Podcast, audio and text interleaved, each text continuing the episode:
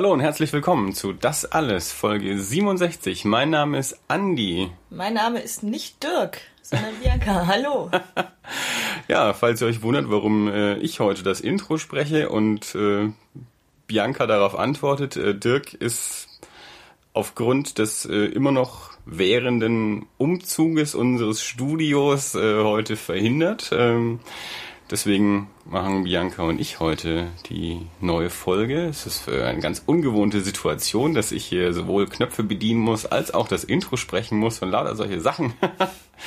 ähm, dementsprechend ist auch die Technik immer noch ein bisschen abgespeckt, weil das Studio immer noch quasi verpackt ist und äh, ja, die, die neuen Räumlichkeiten werden wahrscheinlich, wird wahrscheinlich noch ein bisschen dauern, bis wir, bis wir neue Räume beziehen können. Ähm, Genau, aber deswegen haben wir heute ein bisschen eine improvisierte ähm, Aufnahmesituation. Ähm, das soll uns aber nicht hindern. Ähm, der, die, der inhaltlichen Qualität wird das keinen Abbruch tun. ähm, wie wir ja schon beim letzten Mal angekündigt haben, ähm, werden wir heute über das Fantasy Filmfest reden. Ähm, Bianca und ich haben wieder einen Haufen Filme angeschaut. Ähm, die Menschen, die uns schon eine Weile zuhören, wissen ja schon, ähm, beziehungsweise haben, haben äh, unsere ja auch schon gehört bei der Rückblickfolge für die Fantasy Filmfest Nights ähm, im, im März. Da war Bianca ja auch schon hier mit dem Podcast zu Gast. Ähm, wir haben viel berichtet von den Filmen. Und jetzt war entsprechend das, ähm, das große Festival ähm, Anfang August im, in Nürnberg. Ich glaube, aktuell läuft's in anderen Städten, glaube ich, sogar noch. Ich glaube, München, Stuttgart etc. laufen noch. Ja, genau. Also Berlin und äh, Nürnberg waren die ersten zwei Städte, ähm, vom, vom 6. August an. Ähm, elf Tage lang, 52 Filme sind insgesamt gelaufen, also 52 verschiedene Filme, einzelne wurden ja auch wiederholt, ich glaube zwei Stück oder so sind. Ich glaube tatsächlich nur also, Turbo Kid. Ich glaube ein anderer war auch noch, aber ich kann mich täuschen.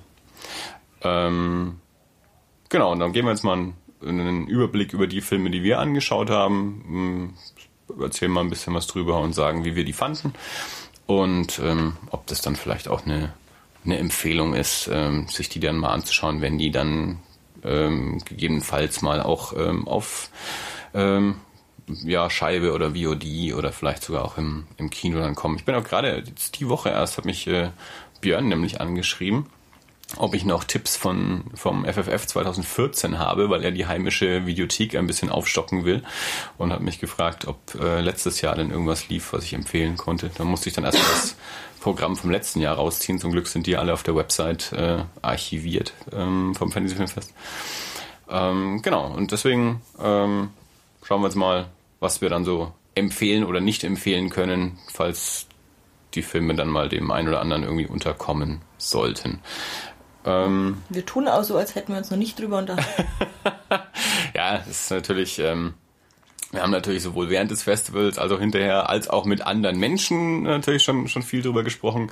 Ich habe auch ähm, in, in meinem anderen Podcast, Erie International, ähm, schon, schon über die Filme gesprochen. Nicht ganz so intensiv, wie wir es jetzt tun werden. Oder zumindest, wir werden wahrscheinlich nicht über jeden Film gleich intensiv sprechen. Aber bei, bei Eerie habe ich natürlich auch schon mal die ganzen Filme erwähnt und so kurz zumindest fand ich gut, fand ich schlecht äh, dazu gesagt. Ähm, mache ich hier auch gleich nochmal Werbung, falls es jemand in der letzten Woche noch nicht gehört hat oder falls jetzt die Folge irgendwelche Leute hören, weil sie sich fürs Fantasy Filmfest interessieren, die jetzt andere Folgen für uns vielleicht nicht anhören. Ähm, ich mache mittlerweile mit den Kollegen David Hopkins aus äh, den USA und Dave Roberts aus England einen englischsprachigen Podcast über Horrorfilme namens Eerie International. Ist zu finden in iTunes eben als Eerie International oder auf der Seite fanoff.com. Das ist so ein kleines Netzwerk von Podcasts und da ist Eerie International auch untergekommen. Wir haben jetzt aktuell, ich glaube, sechs Folgen veröffentlicht ähm, und sprechen dort über ja ähm, jede Folge quasi über einen, entweder über einen Horrorfilm oder zumindest über ein, ein, ein Thema von Horrorfilmen. Also wir hatten eine Folge über die drei Filme von Adam Wingard und Simon Barrett. Wir hatten eine Folge über Housebound, eine über Zombieland. Wir haben jetzt gerade Folge 7 aufgenommen. Da geht's um Ty West. Da haben wir drei Filme intensiver besprochen. Und genau, also wer sich jetzt generell für das Thema Horrorfilm interessiert und auch äh, des Englischen mächtig ist ähm, kann gerne mal bei Erie International vorbeischauen. das, äh, ja, wir sind da ja noch am Anfang, aber ich habe jetzt schon auch das Gefühl, dass wir da schon, schon, schon, ja, besser werden. Also nicht, dass wir schlecht angefangen hätten. Also äh, wir sind ja alles schon schon langjährige Podcaster. David mit Hideous Energy, Dave mit Generation Animation und und ich mit das alles. Ähm, von daher war jetzt Podcasting für uns nicht komplett neu, aber trotzdem ist es schon mal noch was anderes, irgendwie was Neues, ein neues Thema und, äh, und auch eine neue Dynamik so mit, mit in dieser Konstellation ähm, mit den Leuten so aufzunehmen. Aber mir macht das großen Spaß, das ist eine gute Sache. Also Erie International. Dann steigen wir doch mal. Oh, du wolltest was sagen? Ich wollte ja. sagen, ja, ganz kurz, weil, weil du meintest, ähm, ich weiß jetzt schon nicht mehr, wie du es gesagt hast, aber mich würde mal interessieren, ob von den Hörern denn überhaupt jemand äh, beim, beim FFF auch war. Äh, oder, oder schon mal war, auch wenn es nicht dieses Jahr war. Ähm, einfach mal äh, schreibt irgendwo hin, auf Twitter, auf die Homepage, auf, äh, du kannst es immer alles so schön zitieren, aber genau, das ist eigentlich eine ganz gute wart, Idee. habt ihr mich bestimmt getroffen. Eben, äh, also jetzt gerade äh, beim, beim Nürnberger Fantasy Filmfest, also wir, wir sage ich immer wieder, wir kriegen ja relativ wenig Feedback und ich weiß auch nicht, wie viele Hörer wir in der in der Region haben. Deswegen genau gerne mal, falls wir äh, Hörer aus der Region haben, die aufs Nürnberger Fantasy Filmfest gehen, dann schreibt mal eben auf Twitter als das unterstrich alles ähm, auf der Seite www.das-alles.de oder auch auf Facebook irgendwas mit alles, mit das alles und irgendwas mit Podcast. Ähm, und genau, ähm, ge ge gebt mal, gebt mal laut, sagt mal, dass ihr da seid. Und äh, im Dezember wird's ja jetzt dann die, die White Nights zum ersten Mal geben. Also das Fantasy Filmfest ist jetzt insgesamt 29 Jahre alt. In Nürnberg ist es, ich bin mir nicht ganz sicher, seit 12 oder 13 Jahren oder sowas in dem Dreh. Sowas, ja. Und irgendwann haben sie dann ja auch angefangen, eben, und das war ja früher immer im September, jetzt dieses Jahr war es im August, und irgendwann haben sie angefangen, dass sie so im März, April auch noch die Fantasy Filmfest Nights machen. Zwei Tage, immer ein, ein, ein Wochenende halt. Und jetzt dieses Jahr wird es zum ersten Mal eben im Dezember noch die White Nights geben. Auch wieder ein Wochenende. Das ist in Nürnberg am 12. und 13. Dezember. Mhm. Ich gehe davon aus, dass wahrscheinlich wieder pro Tag fünf Filme laufen, wie es bei den, äh, bei den anderen Nights auch ist.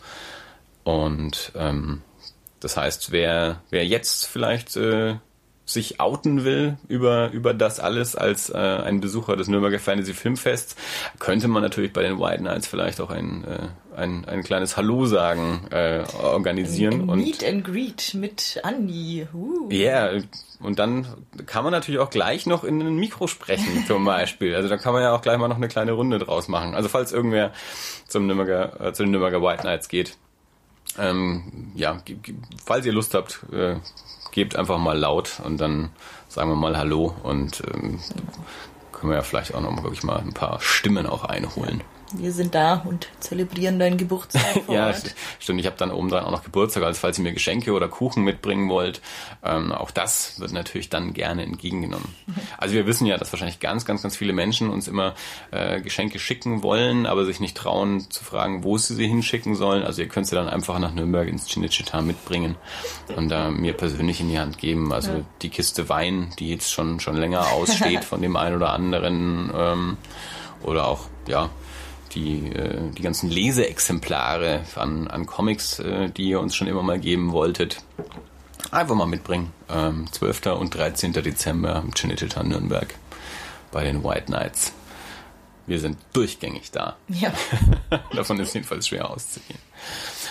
Ähm, okay, ähm, ich glaube, wir müssen so jetzt keine große Einführung mehr machen, was das Fantasy Filmfest ist. Ähm, das haben wir zum einen schon gemacht, zum anderen lässt sich natürlich auch ganz einfach noch rausfinden. Ich habe ja gesagt, 52 Filme in elf Tagen sind gelaufen. Ich habe 14 Filme angeschaut. Mhm. Du hast noch? Ich habe noch zwei mehr gesehen, also insgesamt 16 bei 16,5. Ja, den einen habe ich, äh, der war Spanisch und ich habe die Hälfte verschlafen, aber ich kann was dazu sagen. Gut, dann werden wir einfach mal von von vorne weg äh, durchgehen in der Reihenfolge, wie sie auf dem Festival gelaufen sind. Und ja, immer mal kurz was zum Inhalt sagen und dann, wie wir den so fanden und vielleicht auch, äh, ja, noch, wir haben auch gesagt, auch mit anderen Leuten dort gesprochen, die, die Meinungen gingen da zum Teil dann auch auseinander. Also das äh, kann man, können wir dann vielleicht auch noch mit erwähnen, dass andere Leute das dann trotzdem gut fanden. Ich habe es ich hab's jetzt die Woche auch erst wieder ja, zu Björn dann auch gesagt, weil natürlich die, die zwei großen Filme vom letzten Jahr, die, die ja so alle lieben, waren ja nun mal It Follows und The Babadook, die ich mhm, ja beide ja. nicht so dolle fand. Deswegen sage ich immer, naja, ich fand die nicht gut, aber alle anderen lieben sie. Ähm, deswegen, ja. Eröffnungsfilm war Kill Your Friends, basierend auf dem Roman von John Niven. Äh, britischer Roman, britischer Film. War Weltpremiere am Abend vorher in Berlin.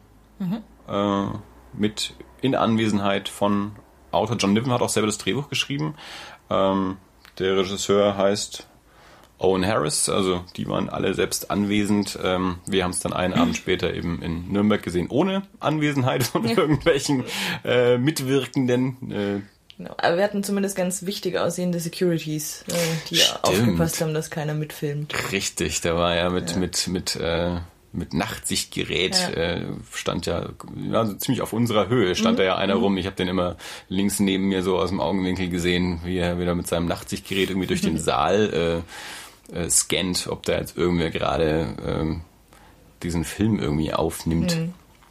Naja, stimmt, so, so wichtig war es. Ja, Mann, jetzt fühle fühl ich mich gleich geehrt und geadelt.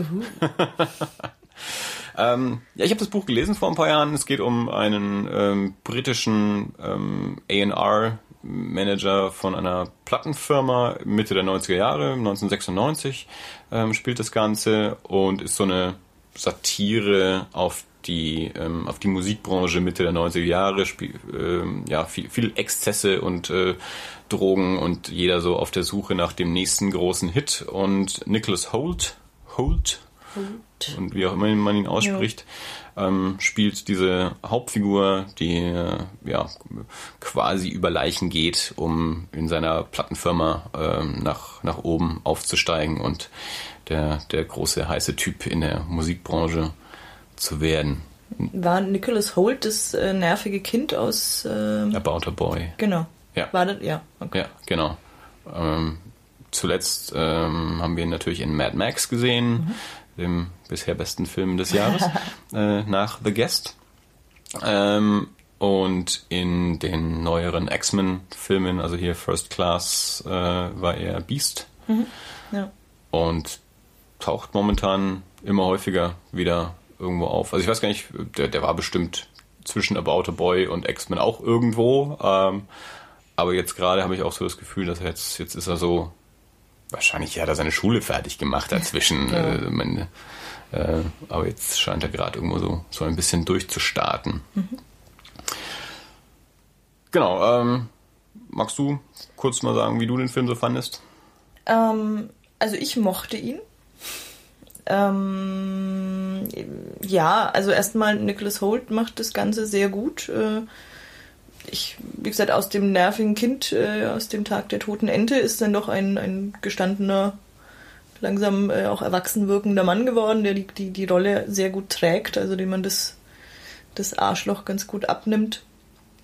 Ähm, die Musik ist natürlich toll, also Mitte der 90er ist halt so, so auch meine Zeit. Ähm, ja, so, so im Großen und Ganzen, es ist, es ist natürlich nichts Neues, aber darauf wirst du dann äh, sicher nochmal mehr eingehen. Ähm, aber es ist so eine, so eine so ein böses kleines äh, Filmchen, das, das ich mir jetzt wahrscheinlich nicht, nicht kaufen würde oder nicht, nicht zwingend äh, nochmal ins Kino gehen würde, aber wenn er mal im Fernsehen läuft, guck, würde ich den schon, schon gern nochmal gucken. Also, wie gesagt, ich mochte die Darsteller, ich mochte die Musik, ich mochte, wie das Ganze aufgebaut ist, erzählt ist. Ja, also ich würde ihn äh, durchaus empfehlen. Ja, also mit mehr Abstand fand ich ihn dann auch besser. Ähm, also ich fand ihn ja nicht schlecht, ich fand ihn nicht scheiße an dem Abend. Ähm, ich hatte nur so ein bisschen, ich hatte so viele Erinnerungen an, an andere Filme. Also der ist auch so von der ganzen Ästhetik schon so auch ein bisschen in den, in den 90ern. Mhm. Ähm, hat so ein Off-Kommentar von, von diesem Protagonisten, der eben so erzählt, was er tut und, und was da so passiert. Ähm, die ganze, ja, Musik ist sowieso natürlich so ein 90er-Jahre-Ding, viel so britische Tanzmusik, ähm, Clubmusik und dann halt auch noch so, so Indie-Kram, äh, so zweit 90er-Hälfte. Ähm, relativ flott geschnitten dann in manchen Szenen auch und ich hatte halt häufig so Erinnerungen an ein bisschen Trainspotting, ein bisschen Rules of Attraction, ähm, ein bisschen Fight Club, ein bisschen Spun und das hat mich dann während des Films immer so ein bisschen rausgenommen, dass ich so viele Erinnerungen an Filme hatte, wenn mir dachte, ja gut, der Film spielt so in den 90ern und solche Filme habe ich damals dann eben aber auch schon gesehen oder so kurz drauf zumindest, so rund um 2000 vielleicht. Ähm, aber also ich würde den schon auch, wenn er, wie du sagst, wenn er so im Fernsehen läuft, würde ich den auch, glaube ich, nochmal gucken und ich würde jetzt auch niemandem sagen, schau den nicht an. Mhm. Also ich fand, dass er von der ich mochte das Buch eben auch nur so, das war so okay irgendwie auch. Also das ist mir nicht großartig hängen geblieben, ähm, hat mich nicht besonders beeindruckt. Und das gleiche hatte ich beim Film dann von der Handlung her eben auch. Es ist okay irgendwie. Ähm, ist aber nicht so richtig aufregend, hat auch nicht so richtige Höhepunkte oder so, hört halt dann irgendwann auf. Ähm, ich fand so, dass gerade zum Ende hin fand ich es nicht, nicht besonders, hatte, hatte eben keine besondere Klimax irgendwie oder so. Also das, ja, fand schon. Also gerade so diese ganze Endsequenz so mit dem, was dann da alles passiert, was so, so ineinander geschnitten ist, ist halt, das ist halt so passiert. Ähm, hat mich dann aber halt da nicht so richtig ja. Würde ich jetzt, also ich glaube gerade das Ende, da geht es ja dann eher dann wirklich darum, wie er den großen Plan umsetzt, wo mhm. dann eigentlich ganz viel passiert. Äh. Ja, aber ich fand von der Präsentation her war es halt alles so, es wird mir halt alles so gezeigt, so in, ja. in, in, in, in, ineinander verschnitten, ähm, was ich aber eben nicht, nicht aufregend genug fand. So. Also es, ich fand es nicht spannend genug inszeniert, ja. vielleicht ist das, was okay. ich meine. Na gut. Wir müssen natürlich noch den äh, schwer nervtötenden, wenn auch so gewollt, äh, ja. Auftritt von Moritz Bleibtreu erwähnen. Stimmt, äh, die, die äh, britischen Vertreter ihrer Plattenfirma fahren zu so einer großen Musikmesse. Kann. Schon kann, ne? Ja. Irgendwie sowas, ja.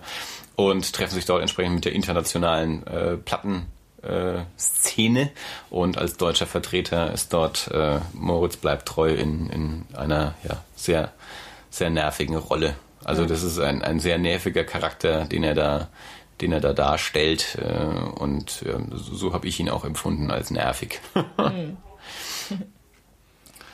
ja. Gut. Also den kann man gucken. Ja. Ähm, nächster Film war für dich am zweiten Tag The genau, Pack. Den habe ich nicht gesehen.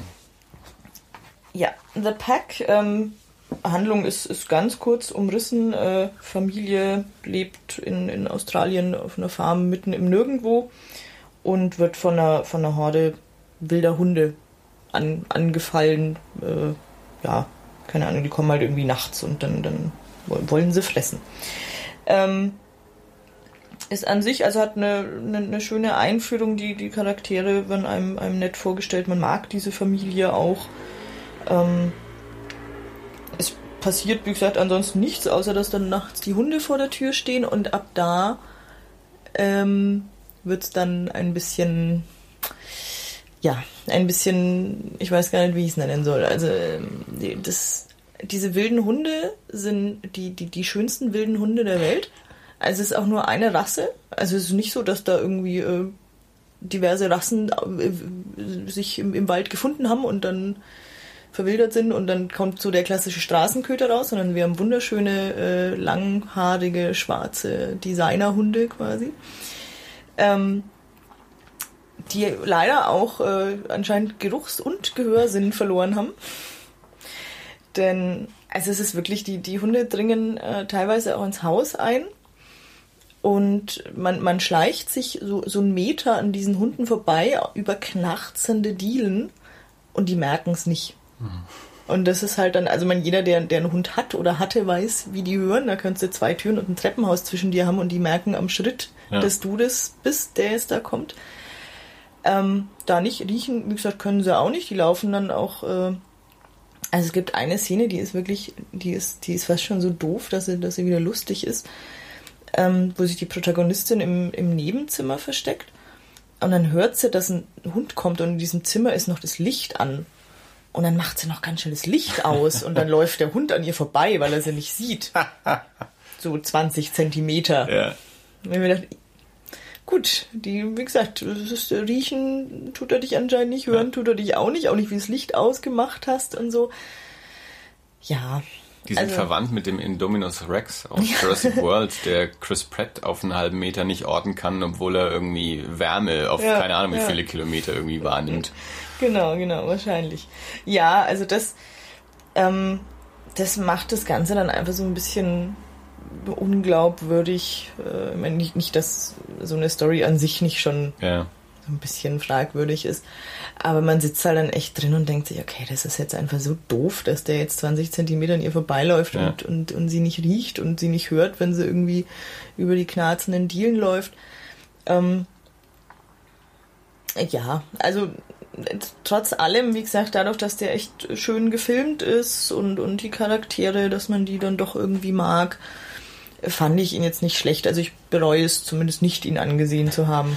Auch wenn man natürlich ein bisschen Kopfschütteln drin sitzt. Also allerdings natürlich immer ein bisschen ähm, mit zu bedenken, äh, wenn man für einen Film nichts gezahlt hat und und ja eh da ist, so Ja. wie, wie du, wenn du, du arbeitest ja beim, beim Fantasy, Fantasy Filmfest immer, da ist natürlich die, die Schwelle viel niedriger. Mhm. Also da, da gibt's dann auch so, naja gut, habe ich mich halt mal 90 Minuten reingesetzt, ansonsten wäre ich halt davor gesessen. Ja, Ähm, Äh, Geld dafür ausgeben würdest du jetzt wahrscheinlich nicht. Nee, nee, auf jeden Fall nicht. Ähm, weil dazu ist er einfach zu. Die, die Story ist nicht neu und wie gesagt, äh, wird einfach mit zu vielen Logik, Logiklücken präsentiert, als dass ich jetzt sagen würde, das ist eine unbedingte Empfehlung. Die Hunde sind dann äh, nur bedingt bedrohlich, äh, wenn, man, Ja. wenn man einfach äh, Licht ausmachen Ja. muss. Genau. Also einfach mal einfach mal einen Strom aus, dann gehen die Hunde auch schon wieder von Ja. alleine. Wie endet der denn? Also wir können ja spoilern, das ist ja nicht so das Problem. Ja, ähm, also ich glaube, es, es geht äh, ähm, zwei, zwei gehen drauf, allerdings nicht von der Familie. Also die Familie kommt heil aus der ganzen Nummer raus und fährt halt dann weg. Und die Hunde bleiben da. die Hunde Und die bleiben finden da. nicht raus, weil es ja dunkel. Ja. nee, also es ist tatsächlich so, es, äh, man hat noch zwei andere Figuren in diesem Film. Das eine ist äh, so der, der böse Anwalt, der der Familie das Haus wegnehmen will, weil sie irgendwie kein Geld verdienen. Ähm, der wird dann auf dem Heimweg von diesen Hunden gefressen. Hm, klar. Wenig überraschend, ja. Ähm, und dann die Szene, also wo, wo, du, wo du dann auch wieder denkst, es ist, es ist so klar. Ähm, die Familie ruft die Polizei und die Polizei kommt auch. Und du weißt ganz genau, okay, dieser Sheriff wird jetzt aus dem Auto aussteigen und sofort von den Hunden zerfleischt. Und äh, Polizeiauto kommt und er guckt erst und nichts passiert und entscheidet sich dann aus dem Auto auszusteigen und steht da und guckt irgendwie dreimal um sich rum und schon sind die Hunde auf ihm drauf. Hm, Okay. Also, das sind die, die zwei Leute, die draufgehen, aber die Familie kommt, kommt glimpflich davon. Den gönnt man das auch. Und die Hunde bleiben einfach zurück. Ja, ja, die Hunde bleiben einfach zurück. Also, Familie sitzt dann im Auto und fährt weg und. Ja. Ja gut, man muss ja wahrscheinlich einfach nur einmal um die nächste Kurve fahren und schon können einen die Hunde nicht mehr orten. Genau, genau. Also das ist, Das ja, ist ja- relativ leicht zu entkommen dann. Genau, nee, aber ich, also, ich bin mir ziemlich sicher, dass du so Ich bin gerade über, am überlegen, Ja. ob. Ähm, ja, ich glaube, am Ende wird, wie es halt immer so ist, so, so eine Höhle gezeigt, wo dann plötzlich so Augen aufleuchten. Also so nach dem Ah. Motto, huh, die Gefahr ist noch nicht vorbei, aber Sehr schön. ja. In der Fortsetzung will, glaube ich, kein Mensch sehen. Ja, gut. Der nächste Film, äh, da, da will man weder eine Fortsetzung noch überhaupt den Film sehen. Oh ja, er Äh. wurde uns so empfohlen. Aber auch, da- das ist schon mal das ganz große Beispiel dafür, wie Meinungen auseinandergehen können. The World of Kanako, ein japanischer Film, ähm, wurde uns von dem Vertreter der ähm, organisierenden Firma Rosebud ähm, sowas von ans Herz gelegt. Äh, der, der junge Mann befindet diesen Film für ein stilsicheres Meisterwerk und auch ähm, genug andere äh, Besucher des Festivals fanden den Film sehr gut. Was noch wahrscheinlich bei den White Knights dann äh, zu diskutieren ist, äh, weil ich ein bisschen geplärt habe, wie schlecht dieser Film ist. Ähm, The World of Kanako, ähm, ein basierend auf einem auf einem Roman, die Geschichte ein ein ehemaliger Polizist, ziemlich versifft, ziemlich runtergekommen, geschieden, ähm, wird von wird er von seiner Ex-Frau, glaube ich, kontaktiert, ich glaub, ne? Die ja. dass die ähm, dass die gemeinsame Tochter äh, verschwunden ist und er macht sich dann auf die Suche nach der Tochter und äh, findet immer mehr raus, was für ein Luder seine Tochter ist und in was für komischen, auch kriminellen ähm, äh, Verwicklungen, die, äh, die mit drin hängt. Ähm, es ist also ein, ja, ein, ein Krimi-Drama. Ähm, da gibt es dann noch diverse Killer und korrupte Polizisten und komische Geschichten an ihrer Schule, viele Rückblicke, viel äh, verschiedene Zeitebenen, die so ineinander geschnitten sind. Ich glaube, das ist das, was, äh, was, was man dann stilsicher, mhm. Stilmix, äh, stilsicher, was auch immer nennt.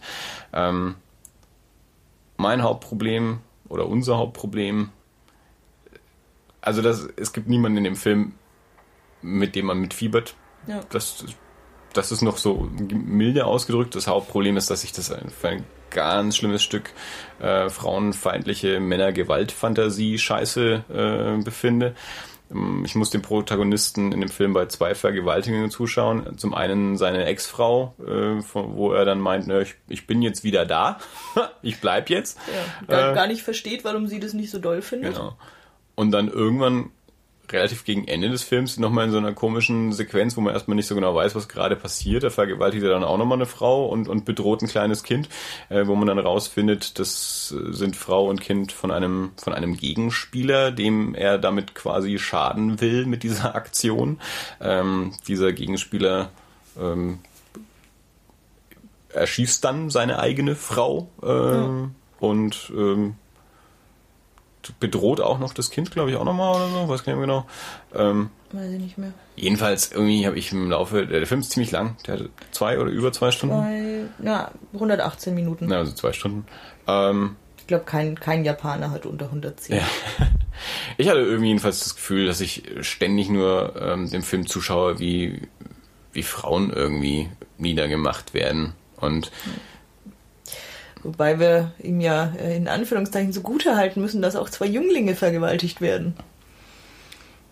Das ist das habe ich schon verdrängt. Ja, das ist mir auch klar, das ist wieder eingefallen. Also, ja gut, ich meine, dass er, dass er frauenfeindlicher Scheiß ist, das äh, kann, kann man nicht bestreiten. Aber stimmt, es gibt noch mehr Vergewaltigungen. Also wir zumindest eine äh, sehen wir noch und die andere wird dann so in Rückblicken hm, angedeutet. Ja. Äh, erwischt dann auch zwei Jungs.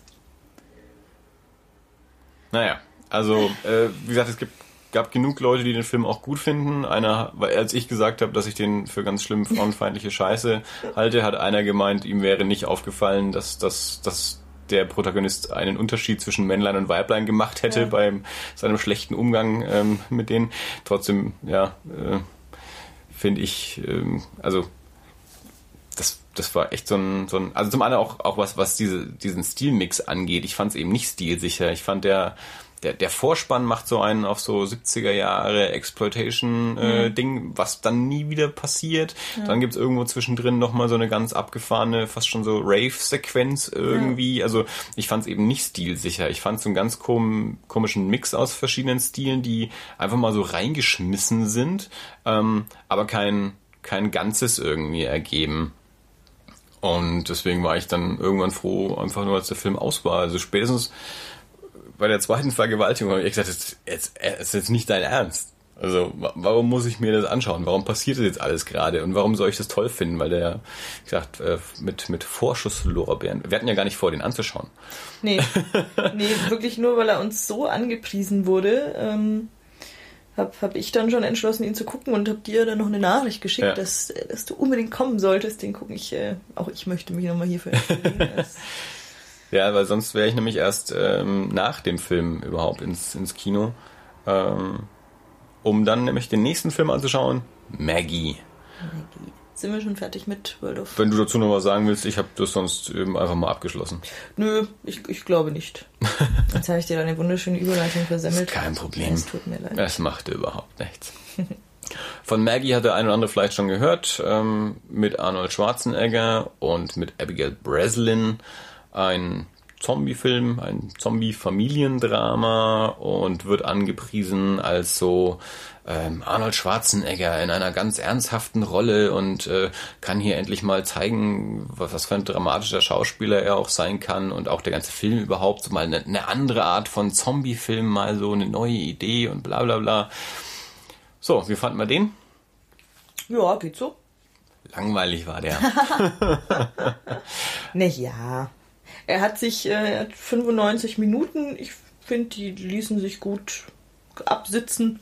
Man hat sich äh, unterhalten gefühlt äh, und er hat nicht wehgetan.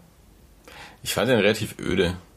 Also ich fand den jetzt nicht besonders aufregend. Also das ist auch kein Film, den ich empfehlen würde. Hm. Also dafür fand ich, hat der nicht wirklich was hergegeben. Also ich finde, es gibt spannendere Zombie-Filme, da werden wir später auch noch zu einem kommen. Und das halt gerade so dieses Schwarzenegger in einer ernsthaften Rolle finde ich halt so furchtbar übertrieben. Ähm, dass ich, ich habe es neulich schon mal gesagt, dass ja, dass ich mein Leben lang Schwarzenegger-Filme ja hauptsächlich in der synchronisierten Fassung gesehen habe und ich halte das auch eigentlich für die für die bessere Variante, vor allem wenn er versucht ernsthaft äh, zu sein, ja. ähm, weil mir in der Originalfassung erst so richtig aufgefallen ist, wie wenig der Mann spielen kann. Ich habe gesagt, der der sagt halt Zeilen auf. Hm. Der hat seinen Text auswendig gelernt und sagt Zeilen auf. Und die Leute, die um ihn rumstehen, die spielen aber. Hm. Und er halt nicht. Und dann, finde ich, fällt es halt ganz extrem auf, dass er einfach kein guter Schauspieler ist. Vor allem, wenn er eben mit guten Schauspielern auch noch ja. äh, in einer Szene ist. Und er halt einfach nur, naja, seinen Text aufsagt. Aber da kein richtiges Leben irgendwie reinbringt. Hm. Ja, nee, dem tut Synchronisieren auf jeden Fall gut. Aber ich glaube, wir haben noch gar nicht erzählt, worum es geht. Stimmt. Magst du? Ähm, ja, kurz gesagt, das ist, wir befinden uns irgendwo im, im Rahmen mitten in oder nach einer Zombie- Apokalypse ist jetzt übertrieben, aber es gibt so ein Zombie-Virus. Ähm, und man hat festgestellt, ab dem Zeitpunkt, wo man gebissen wurde, vergeht so und so viel Zeit. Also ich glaube, es sind, was waren es, vier Wochen, sechs ja, Wochen. Irgendwas in irgendwie sowas, bis, bis, bis man dann zum Zombie wird. Und es gibt bestimmte Anzeichen, ähm, also weil es sicherlich nicht auf den Tag genau ist, mhm. wann, wann es dann äh, so richtig eintritt, sondern äh, es gibt halt dann bestimmte Anzeichen, ähm, wo man dann weiß, okay, jetzt, jetzt passiert es dann demnächst. Ja, genau, und das ähm, hat ja, haben, haben Ärzte, Behörden etc. so weit im Blick, dass sie dann inzwischen sagen, okay, diese vier bis sechs Wochen, die man dann hat bis zum Ausbruch, darf man dann auch nach Hause zu seiner Familie da Abschied nehmen, muss halt regelmäßig zum Arzt, zu, zu Checks und wird halt dann irgendwann abgeholt für die Quarantäne. Und wir begleiten quasi Maggie, die Tochter von äh, Arnold Schwarzenegger und Jolie Richardson. Ähm, Jolie Richardson war es, oder? Keine Ahnung. Genau. Aus Event Horizon. Ähm, in, in diesen paar Wochen zwischen ich bin gebissen worden und ich äh, mutiere zum Zombie. Ja, alles sehr, sehr langsam, sehr ruhig erzählt. Natürlich, wie kommt die Familie damit klar? Es gibt noch zwei kleinere Kinder. Ähm, ja, die die Mutter, Stiefmutter dann irgendwann schnappt und dann auch sagt, ist es zu gefährlich mit dem äh, To-Be-Zombie im Haus. Und ja, dann begleitet man einfach Abigail ja. Breslin und Arnold Schwarzenegger so ein bisschen. Also so richtige Zombie-Szenen gibt es sehr, sehr wenige. Es gibt immer so eine Sequenz, wo man, wo, wo so die die Nachbarn mal rumstiefeln. Also das mhm. ist das ist ja irgendwo draußen ähm, auf dem Land. Das ist da da ist nicht viel. Die haben da so eine Farm irgendwo in der Pampa und so von der Nachbarfarm kommt dann irgendwann mal der der, der Mann mit, mit Tochter, beide in zombifiziert, irgendwie so übers Feld geschlappt und äh, Arnold muss sie entsprechend beseitigen. Ansonsten gibt es keine große Zombie-Action. Also ganz am Anfang ähm, sieht man mal was und äh, aber hauptsächlich ist es wirklich so dieses Familiendrama-Ding und, und ähm, die Zombifizierung ist mehr wie eine, wie eine Krankheit, die halt fortschreitet und dann halt irgendwann zu so einem gewissen Ende führt. Ähm, ich finde es ein bisschen eine lahme Zombie-Welt. Also so ein, so ein, ne, ich find's, ich find's ganz komisch. Also das ist so dieses, ja, ja, wir wissen, du bist jetzt gebissen und wir wissen, irgendwann so grob in den nächsten zwei Monaten wirst du ein Zombie und wirst eine echte Gefahr. Aber bis dahin lassen wir dich da auf die Farm zurück zu deinem Papa und der achtet dann halt mal so ein bisschen drauf, ähm, wann so die ersten Anzeichen kommen und dann, dann bringt er dich halt dann in die Quarantäne, ne? Äh, und das passt dann schon so. Und das machen wir anscheinend ja nicht nur mit dem, das machen wir anscheinend mit allen. Und das finde ich ein bisschen eine sehr komische Zombie-Welt, äh, wo man sagt, naja, wir verlassen uns mal drauf, das wird, das wird schon gut gehen. So. Ja.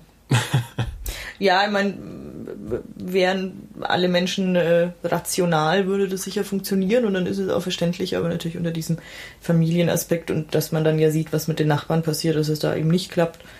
Ähm, klar. Also ich fand ihn einfach nicht aufregend. Also ich finde, den muss man nicht gucken. Hm. Ja, es ist, ich würde sagen, also Kill Your Friends hat mir noch besser gefallen, aber auch Maggie ist, denke ich, so ein Ding, wo ich sage, wenn der im Fernsehen kommt, dann lass er mal laufen. Ja, kann man mal reingucken. Ja. Also das, das schon, aber ich würde jetzt nicht losziehen und mir den besorgen. Nein. Gut. Dann gehen wir zum dritten Tag. Mhm. Haben wir als erstes gesehen Nina Forever. Genau, du hast ihn sogar ganz gesehen. Ich habe irgendwann die Segel gestrichen, weil ich ihn so doof fand. Ähm, ein britischer Film geht um einen jungen Mann. Seine Freundin ist vor kurzem verstorben bei einem Unfall, bei einem Autounfall. Und er ab zu Beginn des Films versucht er sich irgendwie auch umzubringen mit seinem Motorrad. Ähm, das klappt nicht. Und eine, eine Arbeitskollegin findet ihn aber gerade deswegen irgendwie total toll, dass er irgendwie so, weil er eben seine, seine Freundin verloren hat, dann sich auch umbringen will. Und das, das findet sie total faszinierend und ähm, freundet sich dann mit dem an und bandelt auch mit dem an. Und ähm, dann als die beiden dann irgendwann zusammen im Bett landen, taucht plötzlich die tote Freundin auf. Bis dann plötzlich liegt dann mit denen plötzlich so im Bett. Und zwar so in, in dem Zustand, wie sie verstorben ist. Also sehr blutig und mittlerweile auch so Glasscherben äh, in, im, im Gesicht steckend und so, eben von diesem Autounfall taucht sie da plötzlich so auf und sagt, was ist denn jetzt hier los? Wer ist denn das da? wer, wer ist denn diese andere Frau? Genau, ist in erster Linie erstmal super zickig. Ähm, und irgendwie versuchen diese drei dann so diese ganze Situation ja irgendwie zu meistern und damit klarzukommen. Also die, die, die zwei Lebendigen versuchen irgendwie eine Beziehung zu führen und damit klarzukommen, dass das immer, wenn sie, wenn sie intim werden, die Sexfreundin damit auftaucht, die dann, dann auch irgendwie mit einbezogen wird und, und da wird irgendwie ganz viel verschiedene Situationen irgendwie ausprobiert. Wie gehen wir jetzt damit um? Wie können, wollen wir die jetzt wieder loswerden? Oder beziehen wir die irgendwie mit ein? Oder was machen wir jetzt da so? Und es ist irgendwie eine recht komische Veranstaltung. Und was mich dabei dann aber auch so gewundert hat, ähm, ich habe es mir komödiantischer vorgestellt. Wahrscheinlich auch deswegen, weil letztes Jahr auf dem, Fest, äh, dem Filmfest ja ähm, Live After Beth lief, der eine ähnliche Thematik hat, ähm, die aber wirklich so straight als Komödie auch gespielt wird mit, ähm, der, Dane DeHaan? Dane DeHaan und, und Aubrey Plaza. Plaza. Ähm, und der Film hat sich doch relativ ernst genommen. Ich, ich weiß es gar nicht, ob der sich ernst genommen hat. Ich, also meiner Empfindung nach will der schon lustig sein, aber ist es halt nicht. Hm. Ja, vielleicht auch so. Also kann natürlich auch sein. Also bei mir kam jedenfalls Humor nicht so richtig an. Mhm. Also ich fand den dann nach einer Weile auch irgendwie so ein bisschen, hm, ja, es zündet nicht. Also irgendwie ist das schon doof. Mhm. Und irgendwie verstehe ich jetzt auch diese ganze Situation nicht und irgendwie interessiert mich das auch nicht. Und irgendwie habe ich es mir lustiger vorgestellt gehabt. Also, ich, mein, ich habe mir die Trailer ja vorher angeschaut. Vielleicht habe ich mir da irgendwas Falsches drunter vorgestellt. Ähm, und hinterher habe ich dann gesagt, okay, wenn er sich schon ernst genommen hat, so von der Prämisse, der hätte vielleicht irgendwie so, wenn man es gut gemacht hätte, sowas ähnliches wie, wie Spring sein können der ja auch irgendwie ein, ein ernster Film ist, sondern auch so eine Liebesgeschichte mit, mit Monster. Also so dieses, hm. ja, wie gesagt, äh, Before Sunrise mit mit Monster, aber in, in total gut. Ähm, und in total gut war der Nina Forever jetzt eben nicht. Ja. Also mich hat der furchtbar genervt. Also vor allem äh, Nina, die äh, Ex-Freundin. Ja. Die. Also beim ersten Mal konnte ich nur verstehen, dass sie vielleicht ein bisschen zickig ist, weil mhm. ich komme hier gerade von den Toten zurück und überrasche meinen, meinen Freund. Für sie ist er ja immer noch ihr Freund natürlich. Ähm, mit einer anderen im Bett. Aber sie ist dann einfach jedes Mal, wenn sie kommt, geht sie einem einfach nur furchtbar auf die Nerven. Ja. Also es ist dann wirklich ein Ding, verschwind doch bitte einfach wieder, kann man dich nicht einfach nochmal töten oder irgendeinen Weg muss es doch geben, dich, dich loszuwerden. Ähm, und, und dann auch die, die beiden Protagonisten, also soweit ich dann gesehen habe, es, es geht ja dann noch weiter, ähm, aber bis zu dem Punkt, wo ich ihn gesehen habe, dann auch in, in ich weiß auch nicht, irgendwie in ihrer Naivität, äh, was sie da probieren und dann erst irgendwie hier die tote Freundin mit ins Liebesspiel einbeziehen, weil vielleicht besänftigt sie das irgendwie oder ich weiß es nicht. Ich fand es ganz hanebüchenden Schwachsinn und ja. wie gesagt, ich hätte Nina am liebsten jedes Mal, wenn sie aufgetaucht ist, wieder getötet. Ja. Ähm, das Komische war, Komische war eigentlich noch, die, die anderen beiden Schauspieler fand ich ja sogar gut. Ja. Also die waren noch am Anfang, mochte ich die Figuren auch irgendwie sogar. Ähm, aber dann ging es halt irgendwann bergab. Ja. Ja, also der Film dauert 98 Minuten. Ich habe glaube, irgendwann auf die Uhr geguckt und festgestellt, also ich, ich dachte, wir hätten, wir hätten den, den äh, Sp Spannungshöhepunkt erreicht und jetzt muss er dann bei der, ja, Spannungshöhepunkt ist gut gesagt. Und er muss dann bald vorbei sein, habe dann aber festgestellt nach dem Blick auf die Uhr, dass erst eine Dreiviertelstunde vorbei ist und habe mich dann entschlossen, lieber ein bisschen raus in die frische Luft zu gehen. Es hatte ja angenehme 37 Grad an dem Tag. äh, und wenn einem 37 Grad lieber sind als ein klimatisierter Kinosaal, dann ja, dann sagt es einiges aus. Also ich, ich fand ihn wirklich ganz schlimm. Lief ja im, im, Ra im Rahmen der Fresh Blood Awards, das heißt, man durfte wieder Noten geben. Stimmt, ja. ähm, hat von mir eine 5 bekommen. Im Nachhinein hätte ich ihm wahrscheinlich sogar, naja, ich habe wahrscheinlich schon Schlechteres gesehen. Ähm, 5 wahrscheinlich auch nur, weil die Darsteller, äh, wie gesagt, unser Protagonistenpärchen, dann doch ihre Sache ganz gut machen. Ein tatsächlich guter Witz in dem Film war, soweit ich ihn gesehen habe. Ah, wie gesagt, bei mir hat er eine 5 bekommen. Ich glaube, ich habe ihm eine 4 gegeben, wenn ich mich recht entsinne. Ja. Hm. Ja, gut, äh, vergessen wir Nina Forever und ja. ähm, kommen zu dem ersten Film, den wir wirklich gut fanden. Ja. Bound to Vengeance. Also den ersten Film, den, den wir beide. Ich mochte Kill Your Friends ja auch. Ach so, ja, okay, ja. gut. Ja, aber, aber, Bound to Vengeance, ja. ähm, Bound to Vengeance, ein amerikanischer Film von einem Regisseur, der zumindest einen spanischen Namen hat. José Manuel Cravioto. Ich weiß nicht, woher er wirklich ist. Ähm, ähm, knackige 80 Minuten. Mhm. Das war schon mal sehr vielversprechend. Ja. ähm, neulich auf, auf Twitter hat äh, Bela Sobotke, ein äh, Comiczeichner, hat auch auf Twitter geschrieben, dass äh, für ihn das, ich glaube, der war in Berlin auf dem, auf dem Fantasy Filmfest, äh, dass das Fantasy Filmfest für ihn mal wieder bestätigt, Filme unter 90 Minuten sind die besseren Filme. Ja. Das habe ich äh, gleich auch mal äh, gesagt, das habe ich in Nürnberg auch so festgestellt. Ja. Für mich soll, sollten alle Filme nur 90 Minuten haben. Also sobald ein Film mehr als 90 Minuten hat, bin ich im Vorfeld schon immer so ein bisschen... Wir haben ja auch glaub, keine Aufmerksamkeitsspanne mehr. Ja, ich glaube, das ist zu, zunehmende Alter. Man denkt an die Lebenszeit, die einem noch verbleibt. da ist jede Minute, äh, jede Minute kostbar. Aber ja. 80 Minuten. Ja. Genau. Bound to Vengeance, also knackige 80 Minuten, äh, spielt innerhalb einer Nacht. Ähm, ist quasi ein, ein Rape and Revenge Thriller ohne Rape. Also da hat wahrscheinlich in der Vergangenheit mal Vergewaltigung stattgefunden. Man kriegt es aber nicht zu sehen und es wird auch so nie erwähnt. Mhm. Ähm, ein junges Mädchen, also der Film springt also erstmal sieht man so ein bisschen Handy-Aufnahmen ähm, von einem, einem Tag ähm, ja. im, im, im stimmt, Vergnügungspark stimmt, ja. irgendwie. So, das ist das Erste, was man sieht.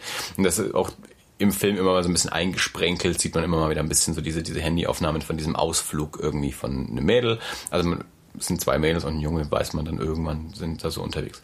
Ähm, der eigentliche Handlungsstrang ist dann eben, ähm, wird direkt reingeschmissen, ähm, dieses eine Mädel, ähm, ist in so einem Keller angekettet äh, auf einer Matratze irgendwie und ähm, in irgendeinem Haus in der Pampa ihr, ihr Entführer ähm, kommt, um, um ihr Essen zu bringen. Sie knallt ihm einen Ziegelstein über den Kopf und kann sich befreien. Das sind so direkt die ersten Minuten. Ist so dieses Mädchen in Gefangenensituation kann sich befreien. Also man kriegt nichts erzählt in dem Moment von Entführung oder, oder wie lange sie da unten schon ist oder was da überhaupt passiert ist und so. Äh, also man wird direkt reingeschmissen in, in das jetzt Flucht quasi. ähm, und das funktioniert für sie eben auch. Sie kommt da raus äh, und findet in diesem Haus Hinweise darauf, dass äh, in anderen Häusern noch andere Mädchen äh, entführt und äh, sind und, und gefangen gehalten werden. Und dann packt sie sich da ihren, ihren Entführer und sagt, äh, wir ziehen jetzt zusammen los und befreien diese ganzen anderen Mädels. Du bringst mich jetzt an die Orte, wo diese anderen Mädels sind und ähm, wir befreien die. Ähm, man kriegt erst im, im Laufe des Films dann so, so erzählt, was da so auch äh, so richtig ihre Motivation dafür ist, warum sie jetzt nicht einfach flüchtet und sich irgendwo eine Polizei sucht, sondern warum sie jetzt ganz dringend das jetzt sofort selber erledigen will. Ähm, und dann klappern die so eine Station nach der anderen ab. Ab und zu gehen ein paar Sachen schief dabei. Hm. Ähm, und wie gesagt, spielt dann eben diese, diese, diese eine Nacht so, so durch, ähm, wie, wie sie diese anderen Mädchen ähm, zu befreien versucht. Und ähm, man kriegt dann eben auch so nach und nach äh, so ein bisschen noch erzählt, äh, ja, wie, wie das Ganze überhaupt so ab dazu kam, äh, dass sie dann in diesem Keller war und was auch so bis, also quasi was, was so passiert ist, bevor der Zuschauer äh, da, da eingestiegen ist. Ähm, knackig, schnell, ähm, also jetzt nicht, nicht schnell im Sinne von hu, wilde Schnitte, funky, ähm, äh, dass ich nicht mehr folgen könnte, sondern einfach nur eine, eine straighte Geschichte, äh, ohne große Schnörkel, wird direkt eingestiegen, ähm, hat verschwendet keine Minute, also die 80 Minuten, die ihr habt, die füllt ihr komplett aus. Also zu keinem Moment hat man das Gefühl, da müsste was gestrafft werden. Das ist für mich ja häufig so ein Kriterium, dass ich mir Filme anschaue und sage, naja, hätten wir mal irgendwie fünf bis zehn Minuten rausgenommen, dann hätte das Ganze ein bisschen mehr Zug gehabt. Der Film hat den Zug, also ja, der hat auch einfach nur 80 Minuten, da irgendwer hatte offensichtlich schon äh, das, das richtig gemacht.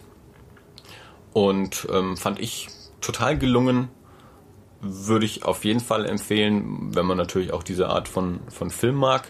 Ähm, und was ich eben sehr, sehr angenehm fand, dass man wirklich jetzt an, an, an, an Folter oder Vergewaltigung und sowas auch wirklich nichts präsentiert kriegt und, und ähm, dass man also gar nicht genau weiß, was da mit wem jetzt immer so passiert ist. Hm.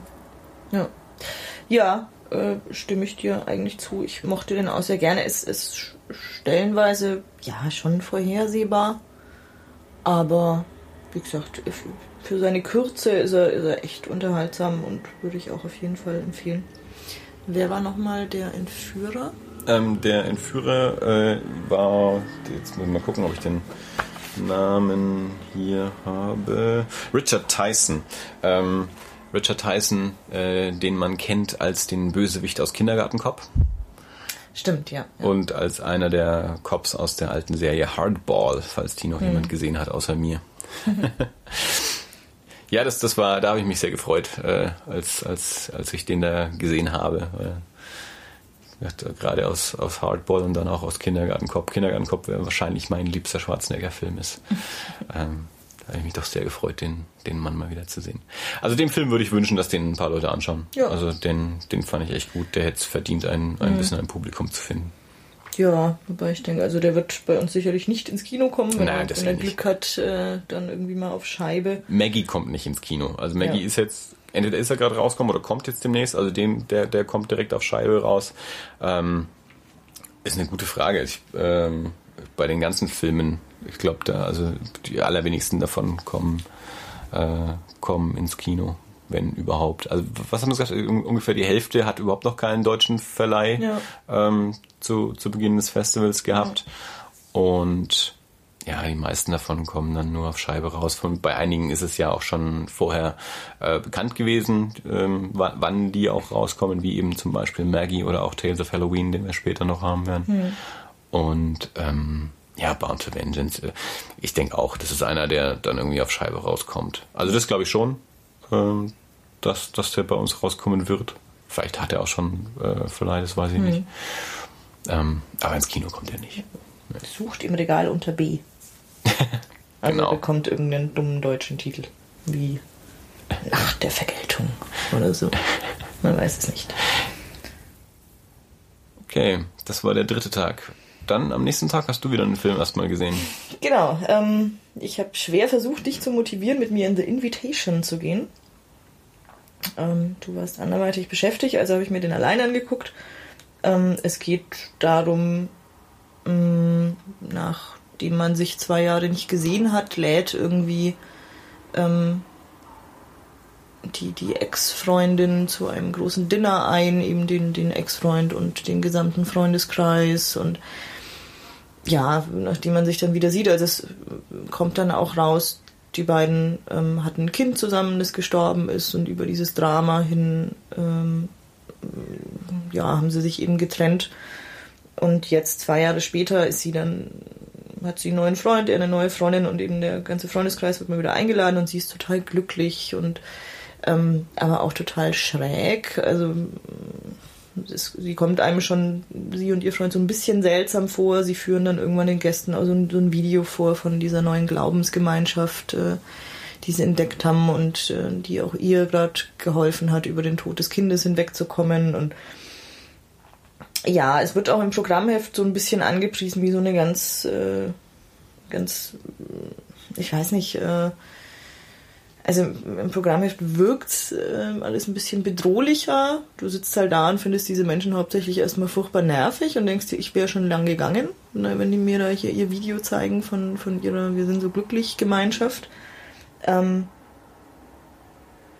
ja, und dann irgendwann kommt halt dann raus, dass äh, also ich, ich spoilere jetzt auch mal, nachdem ich dem niemandem empfehlen möchte, weil er einfach stinklangweilig ist, ähm, dass sie planen, ähm, also dass am Ende alle, alle ihre Freunde vergiften wollen, damit ähm, im, im, in einer Art Massensuizid dann alle eben hier ins, ins Himmelreich auffahren, bla blubberdiblub, wie man es halt so kennt.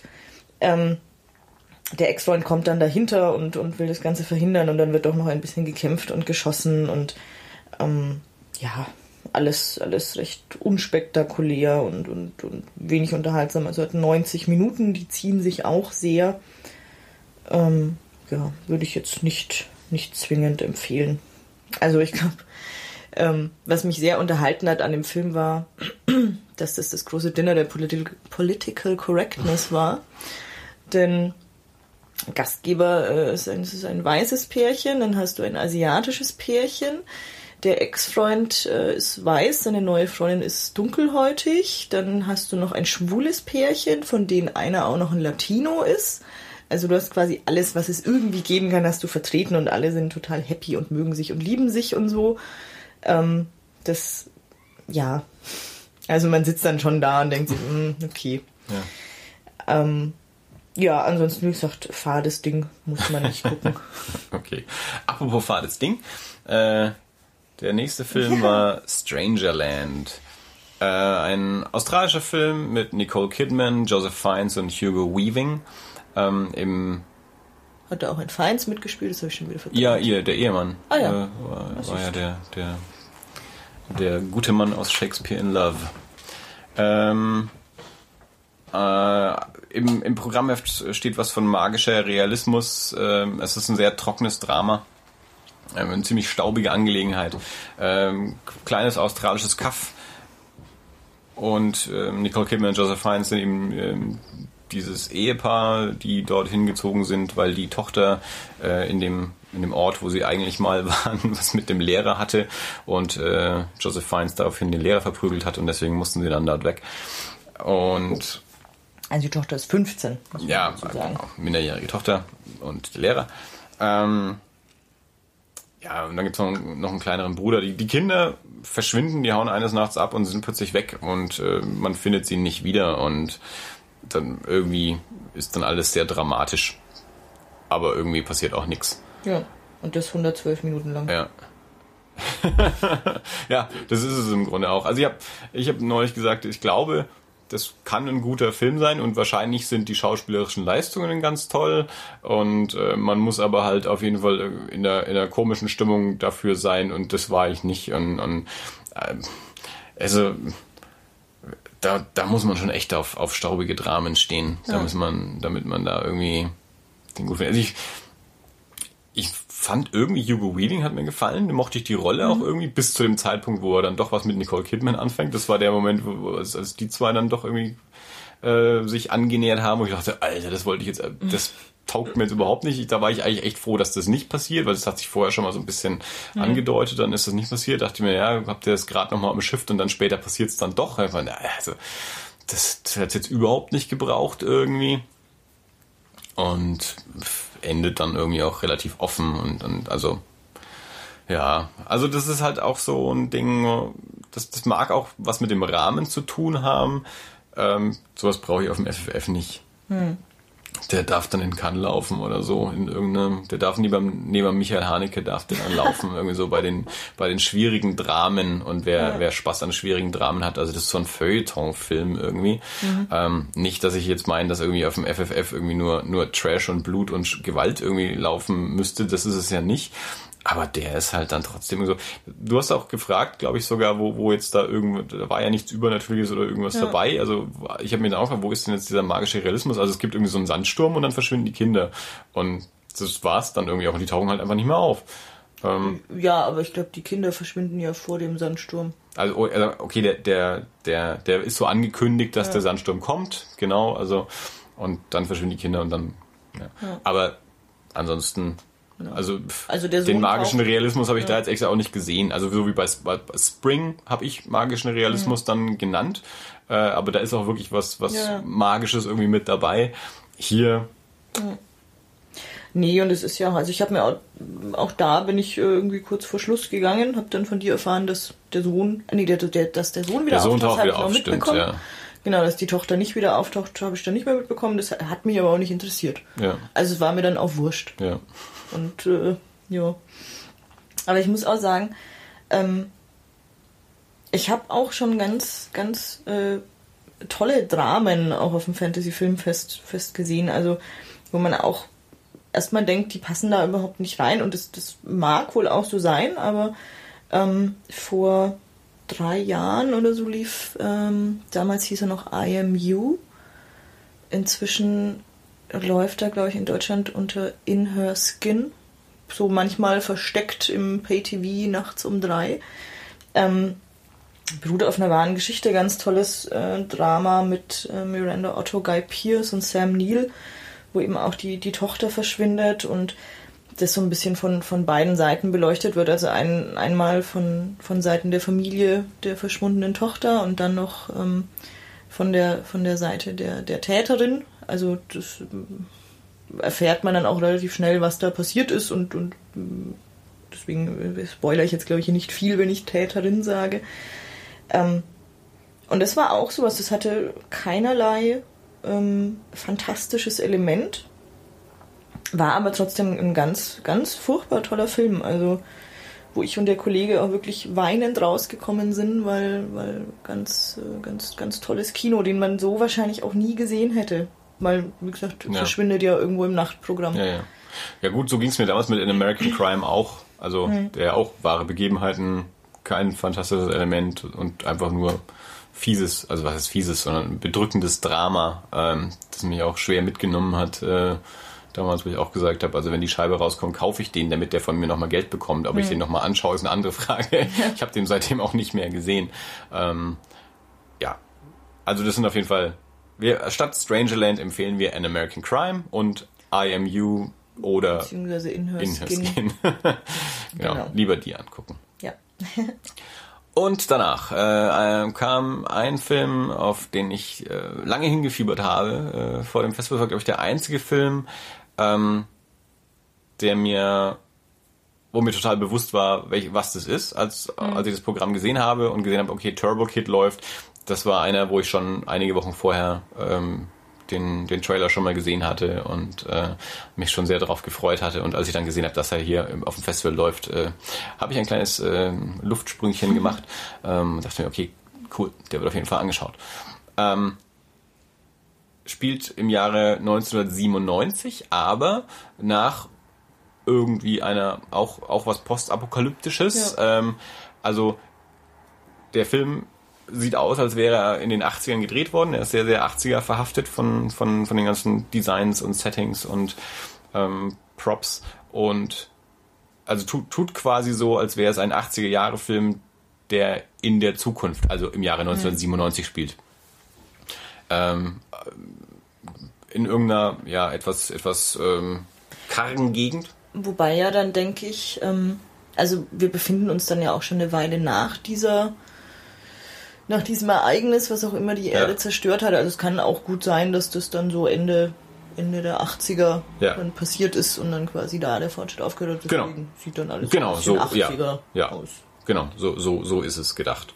Ähm, Michael Ironside spielt den Bösewicht und ein, ein, ein, ein Junge ist unser Protagonist, der mit seinem BMX durch die Gegend radelt und irgendwie versucht, sich äh, durchzuschlagen und ähm, dann ähm, ja, tut er sich mit einem Mädel zusammen und es gibt so eine so ein, ein, ein, ein Camp, äh, so ein bisschen wie Moss Eisley Raumhafen, äh, wo Handel getrieben wird und, und sich Leute treffen. Und Wasser ist irgendwie so das, das wichtige Gut.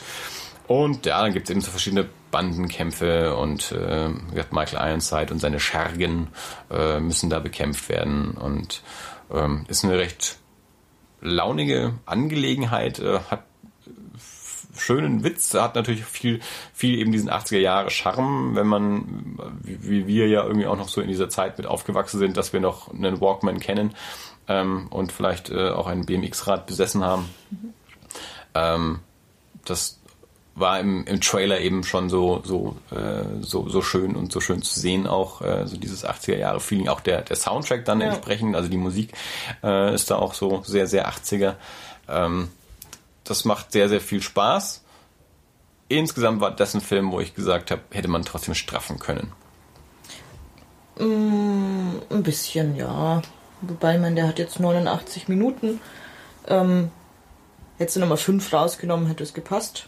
Aber Ja. Also ich fand halt, der, der hat so durch, zwischendurch hat halt mal so ein bisschen durchgehangen. Also man hat dem Film dann halt auch irgendwie angemerkt, dass sie den mehr oder minder in einer Sandgrube gedreht haben. Also die, die Location äh, halt doch irgendwie auch immer die gleiche war und da hat er ein bisschen dann so die, die Weite gefehlt. Äh, also ich meine, ich will das jetzt auch gar nicht so sehr an der Minutenanzahl festmachen, weil wir haben später noch einen Film, der hatte nur 75 Minuten, den wir gut fanden und trotzdem gesagt haben, er hat sich ein bisschen länger angefühlt. Äh, also einfach, einfach nur so von der von der Handlung äh, hatte ich bei Turbo Kid halt so das Ding, der, der hat mir echt gut gefallen.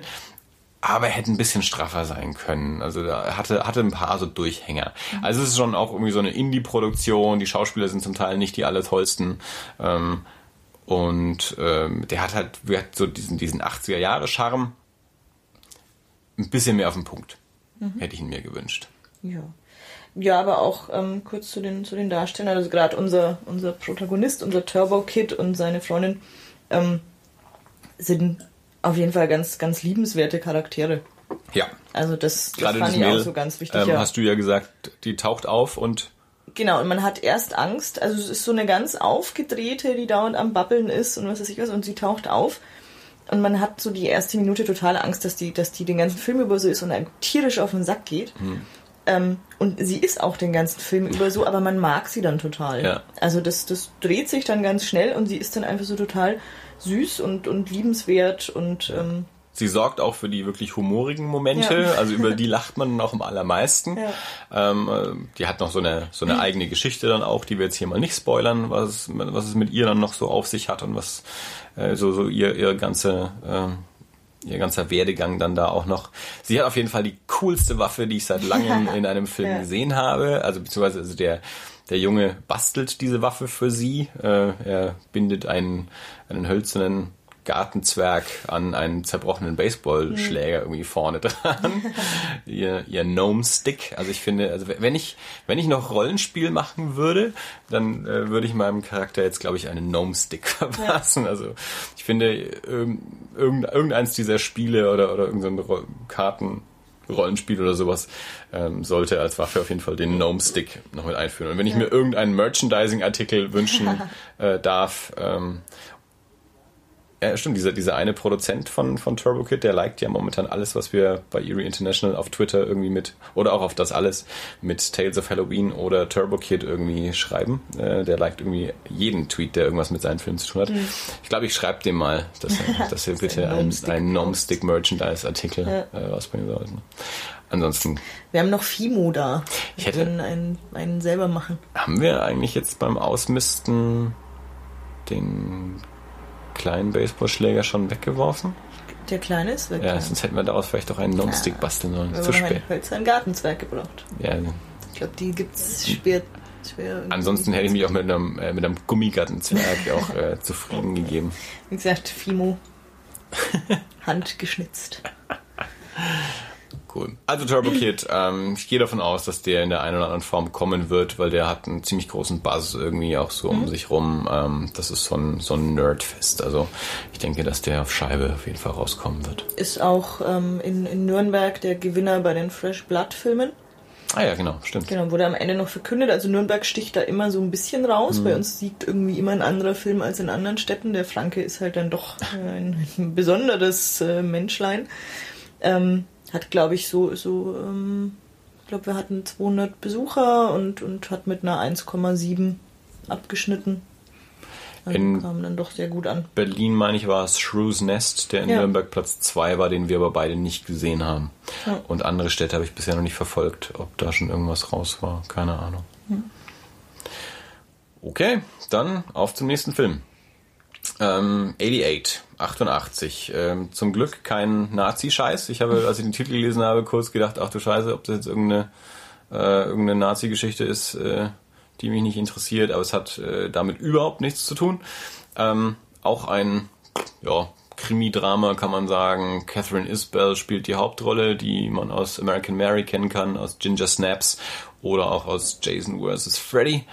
Ähm, Freddy vs. Jason. Freddy vs. Jason. Es tut mir leid. Ich wollte äh, nicht irgendwie die Reihenfolge der Ikonen jetzt hier äh, ver vermischen. Ähm, Christopher Lloyd spielt noch mit, unser guter alter Doc Brown. Und Catherine Isbell hat so eine ja, zwei Persönlichkeiten, zwischen denen sie immer so ein bisschen äh, hin und her schwankt. Ähm, irgendwie, der Film ist dann auch so sehr, auch nicht, nicht chronologisch äh, geschnitten, sehr verschachtelt geschnitten. Ähm, man weiß gar nicht so ganz genau, was passiert. Irgendwie versucht sie sich an Christopher Lloyd zu rächen und äh, dadurch, dass sie aber auch immer so, so hin und her springt zwischen ihren zwei Persönlichkeiten, weiß sie oft auch selber gerade gar nicht, wo sie ist, wer sie ist und was sie macht. Ähm, ja, wobei sie, sie springt ja nicht, nicht äh, wirklich zwischen den zwei Persönlichkeiten. Also wir, wir springen ja dadurch, dass wir chronologisch springen zwischen ihren Persönlichkeiten. Ist es nicht so? Das ist vielleicht auch ein bisschen ein Problem mit dem Film gewesen, dass ich ja. äh, dem Ganzen nicht mehr so richtig folgen konnte. Also ich habe jetzt nicht generell ein Problem mit, äh, mit nonlinearer Erzählung und mit verschachtelten Filmen. Bei dem hatte ich aber ein bisschen das Gefühl, entweder war ich an dem Tag nicht fit genug für den Film oder der Film ist nicht klar genug also wenn man nonlinear erzählt, muss es natürlich trotzdem mhm. immer noch erkenntlich sein. Also ja. ich hatte häufig eben das Gefühl, dass ich gerade nicht weiß, wo wir gerade sind. Ja. Ähm, deswegen kam der Film bei mir dann auch nicht so ganz an. Das ist auch ein Film, wo ich hinterher gesagt habe, ich glaube, der könnte gut sein, aber ich kann es gar nicht so richtig beurteilen, weil er mich irgendwie zwischendrin auch immer verloren hat, dass ich eben gerade nicht weiß, wann und wo sind wir jetzt halt gerade. Ich kann nicht ganz folgen. Ich gebe zu, ich hatte da auch mal wieder äh, Müdigkeitsprobleme. Mhm obwohl es war 15 ja auch Uhr schon war. 15 Uhr. Ja, ja. Genau. Ähm, aber ja, also ich, ich, ich kam mit der Struktur von dem Film nicht, nicht gut genug klar, um dass er auf mich irgendwie so richtig gewirkt hätte. Mhm. Ja, auch da habe ich mich äh, am Ende entschieden, fünf Minuten früher zu gehen. Also man muss dazu sagen, dadurch, dass ich dieses Jahr ja noch das letzte Mal beim Fantasy Filmfest gearbeitet habe, ist für mich die Pause zwischen den Filmen ja immer noch mal knapper, weil ich eine Viertelstunde bevor der nächste Film anfängt, ja die Tür dann wieder aufmachen muss. Und dann ist es immer so, ähm, wenn ich dann weiß, der Film endet sehr knapp und eigentlich habe ich gar keine Zeit dazwischen noch irgendwas zu machen. Wenn der Film dann nicht so doll ist, dann sage ich dann auch immer mal zehn Minuten vor Schluss, okay, ich lasse mir dann die letzten zehn Minuten erzählen gehe dann lieber noch eine rauchen und kümmere mich dann wieder um, um die Arbeit quasi. Wenn jetzt wirklich super ist, meine ich das natürlich nicht. Aber auch das war ein Film, wo ich dann gesagt habe, äh, war jetzt ja, leidlich unterhaltsam. Ich lasse mir den Rest erzählen. Und äh, wie gesagt, ist jetzt nichts, was ich nochmal gucken würde. Also fand ich jetzt nicht, nicht wirklich spannend. Ich hatte kein, keine Probleme mit diesem, mit der, mit der Erzählweise. Also ich, ich konnte dem, denke ich, ganz gut folgen. Also ich, in, in meinem Kopf macht es zumindest alles Sinn. Aber ich fand ihn halt einfach nicht doll. Hm. Aber ich bin auch nicht so, so ach, diese ganze Gangster-Zeugs ist halt auch einfach nicht meins. Ja. Gut, dann lassen wir den auch direkt liegen jo. und gehen über zu Some Kind of Hate. Ich glaube, ähm, von dem, was ich so mitbekomme, ist Some Kind of Hate auch ein Film, der äh, so ja, groß erwartet wird, ist vielleicht irgendwie zu viel, aber von dem sich, glaube ich, so Horror-Festivals gerade so ein bisschen was versprechen, mhm. dass das so einer der spannenden Filme der Saison sein könnte. Ähm, geht um ein, ein, Camp für irgendwie so jugendliche Delinquenten. Ähm, also äh, der die, der Protagonist, dem der Zuschauer am Anfang so folgt, ähm, ist halt auf der wird auf der Schule ähm, von von so einem Bully ähm, malträtiert und ich weiß gar nicht mehr genau, haut er dem dann eine runter oder so? Ich glaube, äh, der, der sticht ihm irgendwie einen Stift irgendwo rein. Ja, das kann auch sein. So. Jedenfalls wehrt er sich irgendwie und, und äh, daraufhin wird er dann in dieses Camp gesteckt, wo halt entsprechend auch noch so andere Jugendliche irgendwie sind. Und auch da geht's dann wieder weiter, dass, dass, dass er wieder malträtiert wird und provoziert wird und er versucht sich da nicht zu wehren. Ähm, und dann passieren da aber eben auch so Morde hm. in diesem Camp. Also da wird dann auch plötzlich ein, da, da kommt dann ein übernatürliches Element, das ganz lange nicht in dem Film ist und irgendwie passiert auch nicht richtig was. Also die sind da irgendwie alle in diesem, in diesem Camp. Ähm, und dann wird ein, ein übernatürliches Element eingeführt. Ähm, ein, ein, ein Mädchen, das äh, vor ein paar Jahren in diesem Camp irgendwie mhm. schon getötet wurde und ähm, sich jetzt quasi nachträglich Recht an, an, den, an den aktuellen Bullies äh, in, in diesem Camp. War auch ein bisschen trocken. Ja, ganz, ganz furchtbar lahme Sache. Also alles irgendwie schon fünfmal gesehen. Und äh, ich bin nach der Hälfte gegangen. Oh Gott, ich, ich darf eigentlich zu überhaupt keinem irgendwas sagen, weil ich, glaube ich, nur drei bis zum Schluss gesehen habe. Nee, ähm, nö, ich, ich fand ihn echt, echt langweilig. Also es, äh, ich, ich die Figuren mochte ich nicht so wirklich gern. Dieses, dieses übernatürliche Element war dann so, okay, das ist jetzt da, ich verstehe es, mehr muss ich dazu jetzt auch nicht wissen. Interessant hm. finde ich es nicht. Ähm, nö, ich fand den doof. Das, was, was mir am besten gefällt, äh, am Anfang hat Josh Ethier einen kleinen Auftritt. Josh Ethier ist äh, ein, äh, ein ja, Editor, Cutter für, für viele Horrorfilme, für Adam Green Filme und äh, hat an dem Film Almost Human auch mitgearbeitet und selber auch gespielt und ja, also hau hauptsächlich ist er Cutter, aber hat eben spielt auch hin und wieder mal und ähm, hatte auch da eben einen, einen kleinen Auftritt. Das hat mich gefreut. und dann kam an dem Tag ähm, für mich die die größte Überraschung. Ähm, der Film Extinction den ich mir rausgesucht hatte, dass ich den sehen will, aufgrund des Trailers, von dem ich aber nicht erwartet habe, ähm, dass er so überraschend großartig ist. Mhm. Ich habe gedacht, der ist ein bisschen. Äh, ich habe den eigentlich eingestuft so in, in dieser mainstreamigeren Ecke. Dass ich mir dachte, okay, das ist jetzt einer von den Mainstream-Filmen, so, so wie es Maggie zum Beispiel auch, auch ist, auf dem Festival, so, so eine der, der, der glatten Produktionen irgendwie der vielleicht unterhaltsam ist, aber von dem ich jetzt nicht erwarte, dass er mich so dermaßen kriegt, wie er es getan hat. Mhm. Ähm, ist ein, eine spanisch-ungarische Produktion, basiert auf einem spanischen Roman.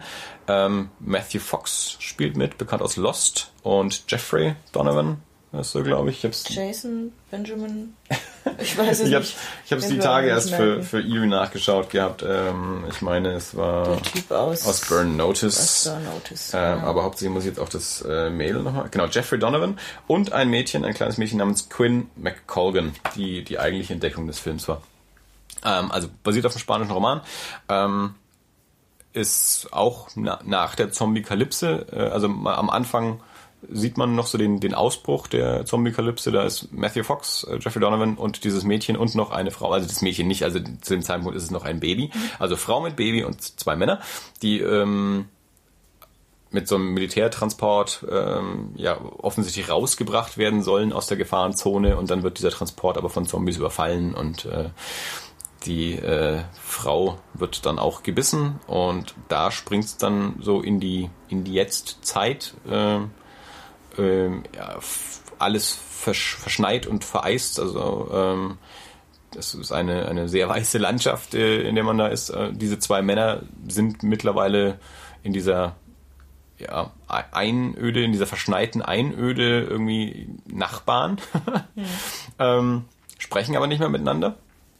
Und der eine wohnt eben mit der Tochter in dem einen Haus und der andere wohnt mit seinem Hund äh, direkt nebenan. Aber ähm, aus irgendwelchen Gründen, also in diesem Zeitsprung, den wir nicht erzählt bekommen haben, ist offensichtlich was passiert, dass die zwei nichts mehr miteinander zu tun haben ähm, und sind da verbarrikadiert. Ähm, vor allem der mit der Tochter äh, ist komplett verbarrikadiert. Dieses Mädchen ist also jetzt irgendwie sowas wie neun Jahre alt oder so, ähm, ist also nur so aufgewachsen, ke- kennt kein draußen, kennt keine anderen Kinder, kennt keine anderen Menschen ähm, und ähm, man, man glaubt, die Zombies gibt's nicht mehr, aber andere Menschen sind da draußen auch keine und äh, man, man versucht einfach nur zu überleben. Das Mädchen würde aber ganz gern auch mal rausgehen, wird jetzt auch immer ein bisschen älter und kriegt ja auch mit, äh, jenseits des Zaunes ist vielleicht auch noch irgendwas. Ähm, und so, äh, ja, dann passieren natürlich noch ein paar Sachen und dann taucht auch doch nochmal wieder so ein Zombie auf. Ähm, und es ist so ein menschliches Drama, also diese Beziehung hauptsächlich zwischen diesen drei Figuren vor dem Hintergrund einer auch irgendwie wieder postapokalyptischen Welt, ähm, wo dann gegen Ende auch wieder eine, eine Bedrohung eintritt. Aber in der meiste Zeit des Films ist es einfach nur die Situation und die Menschen. ja. Und das aber ganz, ganz, ganz toll erzählt. Und die Kleine ähm, ist die tollste junge Schauspielerin, die ich seit Jahren gesehen habe. Ja, ähm, ich hatte ein bisschen, ich weiß gar nicht, ob ich den Trailer gesehen habe, aber ich hatte so ein bisschen was erwartet wie äh, 30 Days of Night. Wahrscheinlich, weil auch, also schon allein dieses ganze Schneesetting und so und dachte dann auch, das ist äh, eben Zombies im Schnee und jetzt eben ganz viel Ja. Action. Ähm, und wusste dann gar nicht, was auf mich zukommt und war sehr positiv überrascht. Ähm, wie gesagt, mochte auch, mochte alle drei Darsteller sehr. Ähm, und war wirklich, ähm, er hätte genau eine Minute früher enden müssen, dann, dann wäre er noch besser gewesen. Also so die, ohne äh, jetzt zu spoilern, aber so die, die letzte, die Abschlusssequenz hätte mir besser gefallen, wenn man, wenn man da ein bisschen was weggelassen hätte. Aber ansonsten war ich auch wirklich, wirklich ganz begeistert und äh, wie gesagt auch die, die Kleine eben ganz toll und ähm, der Film schafft es dann doch in, hat auch ein paar Rückblicke, die uns dann doch noch erzählen, wie, wie es jetzt zu, der, zu, zu dem Bruch zwischen den beiden Männern kam. Und es sind aber wirklich, also lass es insgesamt drei Minuten an Rückblick sein, die dir aber dann trotzdem äh, erzählen, ausreichend erzählen, was passiert ist und mehr musst du eigentlich gar nicht Ja. wissen. Das sind wirklich, ich glaube, wirklich nur zweimal, dass ein ganz kurzer Rückblick kommt und du weißt, okay, das ist die Situation und deswegen kam es dazu und, und wie gesagt, mehr, mehr muss man gar nicht wissen. Und das ist, fand ich auch gut, dass wir jetzt nicht hier irgendwie alle zehn Minuten einen Ja. Rückblick haben, sondern zweimal ganz knapp erzählt und du weißt, was los ist. Und das, das war wieder so ein Film, da, da sind mir die Charaktere auch so ans Herz gewachsen, dass ich mhm. mir auch während des Films eigentlich dachte, ich will einfach nur, dass es euch gut geht. Ja. Also ich, ich will, dass, dass ihr euch vertragt ja. und, und dass es euch gut geht. Und das, ja. das ist für mich dann auch immer so ein Indikator, wo ich merke, okay, dass so ein Film mich auch wirklich kriegt, wenn ich quasi mit den, mit den Figuren auch, auch mitfieber tatsächlich. Ähm, ich habe mal kurz recherchiert, weil, äh, weil mich dann auch das Buch interessiert hat. Es scheint bisher ähm, keine deutsche und auch keine englische Übersetzung zu geben. Ich habe eben nur ähm, ja, das spanische Original gefunden und eine französische Übersetzung ähm, konnte ich noch recherchieren, ähm, weil mich das auch mal interessiert hätte, das mal zu lesen. Ich finde schon auch, man, man merkt dem Film auch ein bisschen an, so eine, so eine Romanstruktur und so einzelne Kapitel quasi. Ähm, also aber nicht in einem, nicht im negativen Sinne. Ähm, und vielleicht bilde ich mir das auch ein, weil ich weiß, dass es auf einem Buch basiert. Ähm, aber das, äh, das Buch würde mich auf jeden Fall interessieren. Also wenn das mal irgendwie auf, auf Deutsch oder auf Englisch rauskommt, wenn ich das mal, mal finde, würde ich das auch mal lesen. Also das ist auch ein Film, von dem ich hoffe, dass der ein Publikum findet. Also ich, der wird auch nicht ins Kino kommen. Ähm, ja. Ich denke schon auf Scheibe. Und ähm, den, den gucken hoffentlich Leute an. Andere fanden den ganz furchtbar langweilig.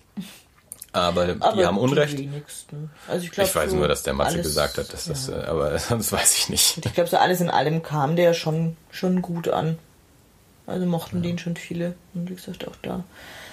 Ja, unbedingt gucken, unbedingt kaufen. Vielleicht ja. bringen auch Tele 5. Tele 5 ist ja jetzt großer Stimmt. Partner des äh, Fantasy. Oder was heißt, ich weiß nicht, ob sie offizielle Partner sind, aber nimmt sich jetzt so ein bisschen des Fantasy Filmfests an.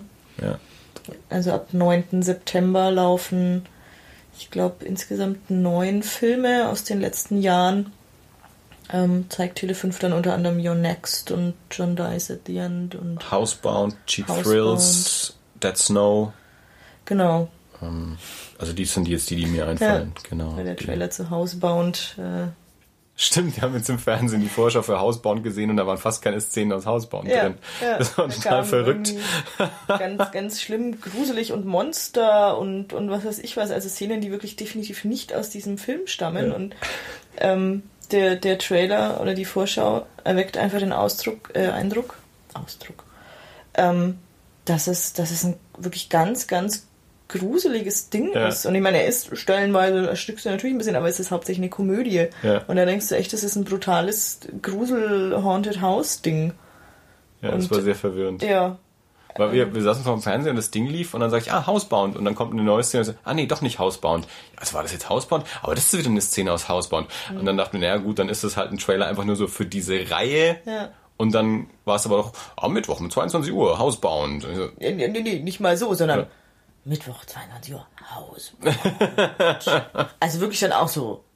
Jetzt ja. wird's gruselig. Äh, okay, da waren jetzt drei Bilder aus Hausbauen drin und wo der Rest herkam, weiß ich nicht. Ja. Also aus irgendeinem anderen Film ja. und nicht aus Hausbauen. Ganz seltsam. Naja. Zurück zu Extinction. Anschauen. Anschauen, unbedingt. Dann am nächsten Tag ähm, auch ein, oder vielleicht ein, ein noch mehr umstrittener Film. Mhm. Ein Film, den wir sehr gut fanden und andere sehr schlecht fanden. Ja. Buddy.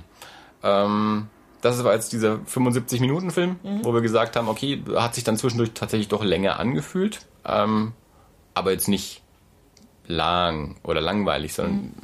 war ziemlich gut.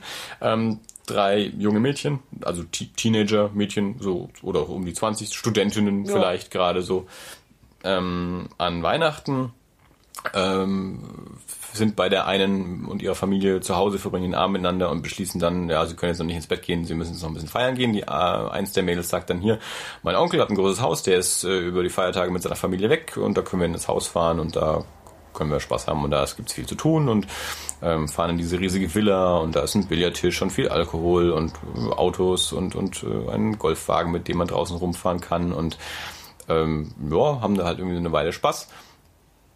Und dann fällt dem einen Mädel auf, da stehen ganz viele Familienfotos rum und da sind aber nur asiatische Menschen drauf und niemand von uns ist asiatisch. Und dann meinst du irgendwie so, hier, du hast gesagt, das Haus gehört deinem Onkel, warum sind auf diesen Bildern nur Asiaten drauf? Irgendwie glaube ich nicht, dass dein Onkel Asiate ist.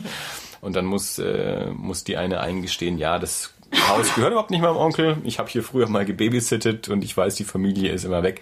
Und deswegen dachte ich, wir können ja mal hierher gehen und Spaß haben. Und dann finden die anderen das ganz doof und wollen eigentlich auch gehen und dann stellen sie fest, ups, jetzt kommt gerade jemand in das Haus. Was ist denn jetzt hier los? Äh, und beim, beim Fluchtversuch äh, rennen sie dann diesen Mann um, er fällt die Treppe runter und rührt sich nicht mehr. Und dann stehen diese drei Mädels da und denken sich, was tun wir jetzt? Zum und Glück haben wir CSI gesehen. genau. Sie beschließen dann, äh, äh, denken sich dann die Geschichte aus, äh, wir wurden von diesem Mann angefallen und äh, versuchen hier eine, einen Tatort zu, zu faken. Mhm. Dass, wenn wir dann die Polizei rufen, dass wir dann sagen können, ja, der hat uns angefallen und wir haben uns gewehrt und dabei ist die Treppe runtergefallen und dabei ist er gestorben und äh, hier sind alle Beweise, dass der uns angefingert hat und äh, mhm. sonst irgendwie.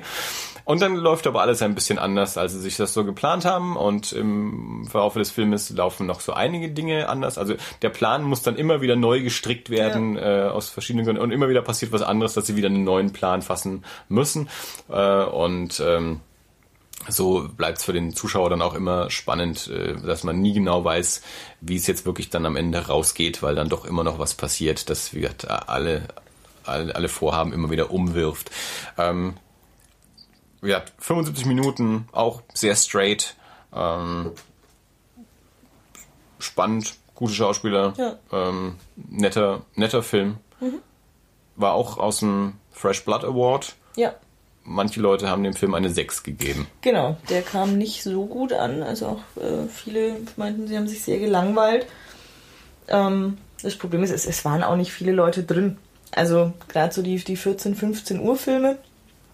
Ähm, da ist dann ein Großteil der abgegebenen Stimmen sind dann immer die Dauerkartenbesitzer und die sind ja dann doch äh, immer, immer nochmal ein ganz spezielles Publikum. Ja. Also die haben einfach schon viel gesehen und erwarten dann nochmal was ganz anderes. Ähm, aber wie gesagt, ich glaube, als wir dann draußen standen, wir beide mochten den sehr. Ja.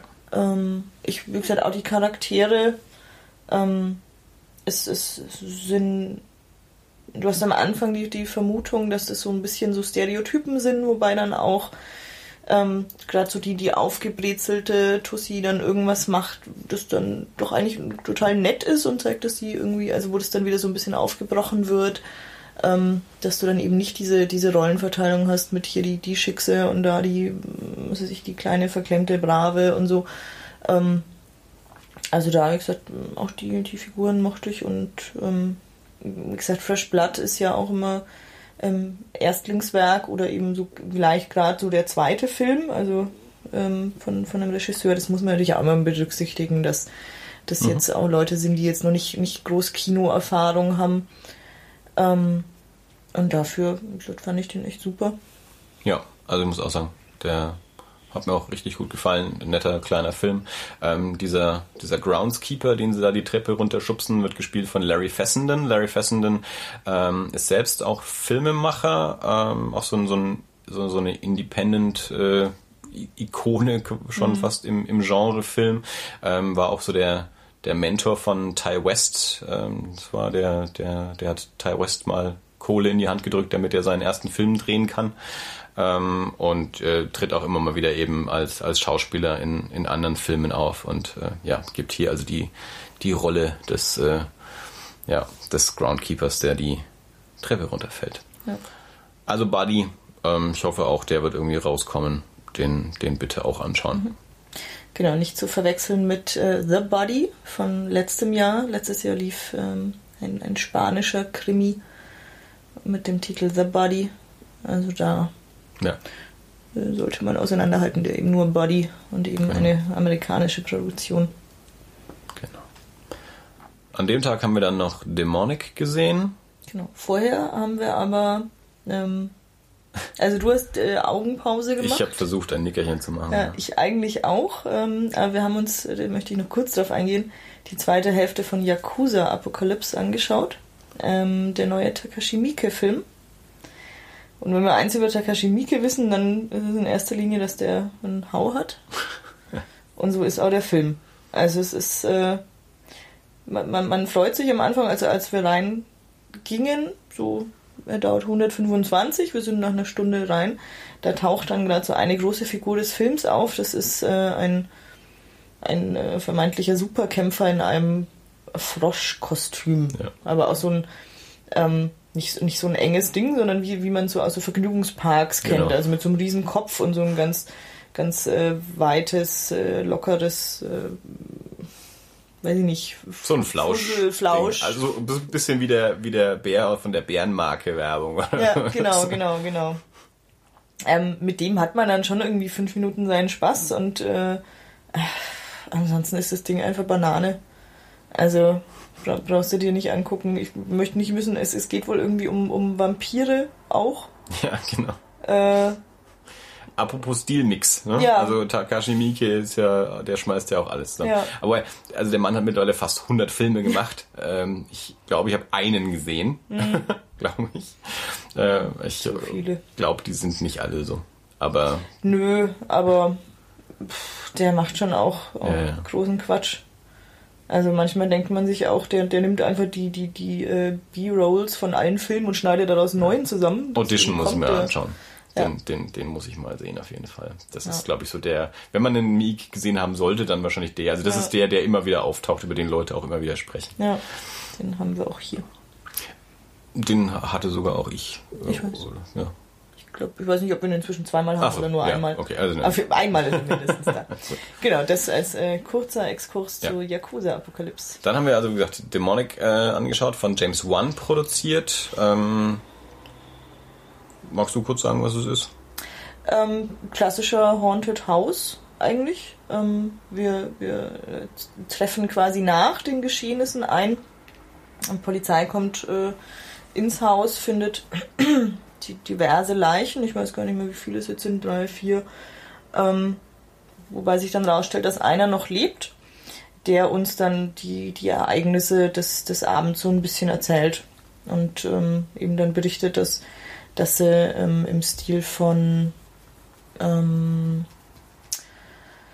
ah, wie heißen diese ganzen Serien? Ähm, ich komme jetzt wieder bloß auf Grave Encounters, aber das ist ja auch wieder bloß Ja, äh, genau. eine Satire auf diese Geister, äh, paranormalen, Mhm. irgendwas. Diese Auf Reality-Serien Reality-Dokus, über genau. irgendwelche äh, Geisterjäger. Genau, dass sie da was drehen wollten in eben einem Haus, wo vor 20 Jahren irgendwie schon mal was ganz Schlimmes passiert ist und ähm, ich glaube, eine irgendwie ihre Familie getötet hat und ähm, ja, was halt dann in dem Haunted House so passiert. Es wird immer mysteriöser, es wird immer gruseliger und es wird verdammt gruselig. Also ich äh, habe ein paar Mal sehr gezuckt und, Ja. und sehr, äh, ähm, sehr gelitten, weil ähm, er, er geht sehr langsam los ähm, und wie gesagt, es ist alles, es ist nichts Neues dabei eigentlich. Ähm, Der reiht sich komplett ein in das, was Blumhouse die Ja. letzten Jahre so macht. Und Blumhouse hat ja auch James Wan Filme produziert und jetzt produziert James Wan halt sowas. äh, also der, der reiht sich da komplett ein. Äh, Maria Bello spielt die, ähm, die eine Polizeibeamtin, die eben diesen, diesen Jungen da interviewt, der die Ja. Geschichte dann so quasi erzählt. Was der Film ganz hübsch macht, ähm, dass ähm, der hat so Found-Footage-Anteile. Also dadurch, dass Ja. diese ganzen, diese jugendliche Gruppe, die in dieses Haus geht, haben halt überall Kameras aufgestellt und sich eben auch gefilmt und die Räume gefilmt. Und dieses Material kriegt man dann also quasi zu sehen. Also diese Rückblicke, wenn der Junge erzählt, was passiert ist, kriegt man dann unter anderem eben auch so über diese Kameras mit erzählt. Also es ist kein Found-Footage-Film, aber er hat immer wieder diese, dieses Material mit drin von, von Videokameras, von, von Überwachungskameras. Ähm, macht in dem Fall aber auch Sinn und ist auch nicht nervig, nervig eingesetzt. Also Leute, die den Podcast schon länger hören, wissen, dass ich generell äh, oder häufiger mal Probleme mit Found-Footage-Filmen habe. Ähm, in dem Film, wie gesagt, ist das eigentlich ganz hübsch mit eingebaut und macht auch narrativ irgendwie Sinn. Ja. Ähm, ich fand das Ende ein bisschen unbefriedigend. Also ich fand, der, der hört sehr schnell, sehr abrupt auf Ja. und, und irgendwie nicht richtig rund. Ja. Also der ist okay. Das, das, ist so so ein, das ist so ein Mainstream Haunted House Ding, das so eine Mischung aus Paranormal Activity und Sinister oder irgendwie so. Also irgendwo so, wie gesagt, in dieser Blumhouse-Ecke. ja. Ähm, Ja, wie gesagt, ich ähm, mochte den sehr gerne. Also wie gesagt, er geht relativ langsam los, hat dann einen, einen wie gesagt, für, für mich stellenweise echt unerträglich gruseligen äh, Part irgendwie von, von, lass es 20 Minuten sein, also auch nicht so, aber das mir gereicht hat, dass ich sage, okay, der, der hat mich echt ähm, ähm, gepackt, dauert ja auch insgesamt bis 83 Minuten. Und ja, wie du schon sagst, ist dann, ist dann recht schnell auch wieder aus. Aber ähm, wenn, wenn man äh, das Subgenre mag und gerade Haunted House ist ja so, so mein Subgenre, ähm, kann man sich den, den durchaus angucken. Also mochte ich auch sehr gern. Gut. Ähm, jetzt haben wir noch zwei Filme. Mhm. Das sind auch die letzten zwei, die äh, in Nürnberg äh, gelaufen sind. Der nächste ist Tales of Halloween. Der mein Lieblingsfilm vom diesjährigen Festival war. Ein Anthologiefilm, der in, an einem Halloween, in einer Halloween-Nacht spielt. Ähm, in einer Stadt ähm, sind also verschiedene Kurzgeschichten inszeniert von unterschiedlichen Regisseuren, ähm, aber diese Geschichten verweisen auch alle so ein bisschen aufeinander. Also man, man kriegt dann irgendwie nach einer Weile mit, eben, dass das wirklich, dass das eine Nacht ist, dass das eine Stadt ist. Ähm, verschiedene Figuren tauchen in unterschiedlichen Episoden auf. Manchmal stehen sie nur so quasi da und in der nächsten Episode sind sie dann eine große Rolle.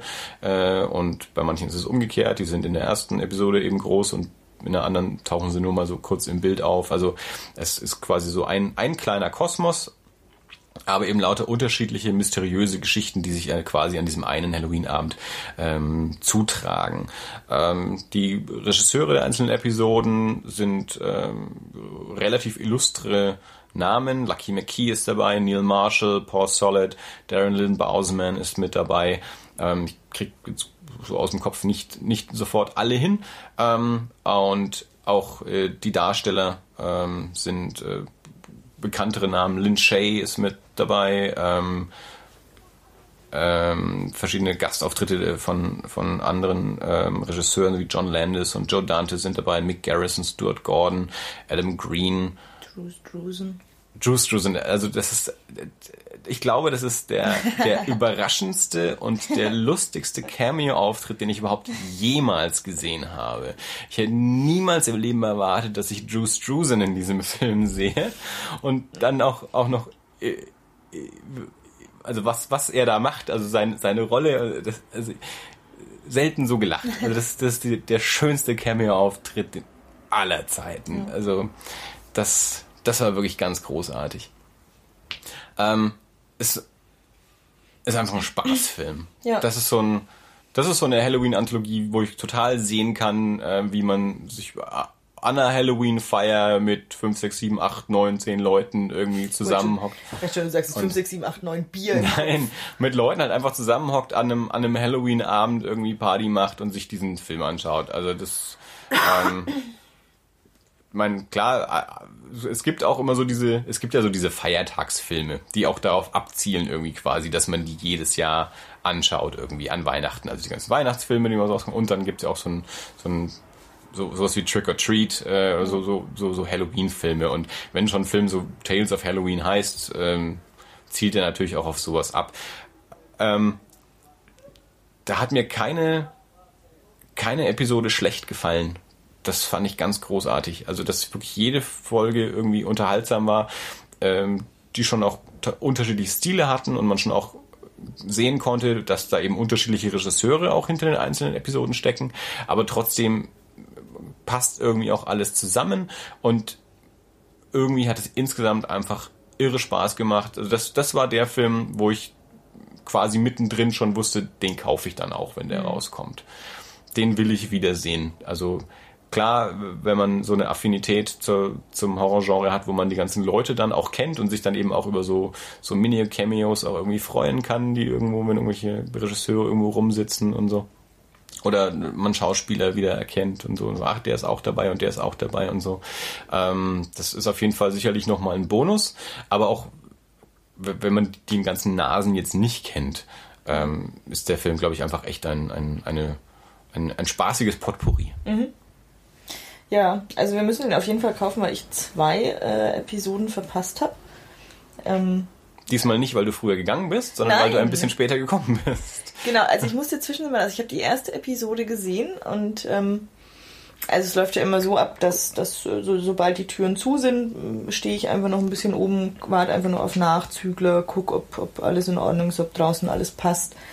Ähm, und habe die, die erste Episode quasi oben stehen angesehen und dachte okay, ich gehe jetzt noch schnell raus, hol mir was zu trinken oder ich glaube, ich wollte mir die Hände waschen oder so und sehe dann schon ähm, zwei verwirrt aussehende Menschen vor dem Saal, die gerade äh, an der Theke nach dem Veranstalter fragen.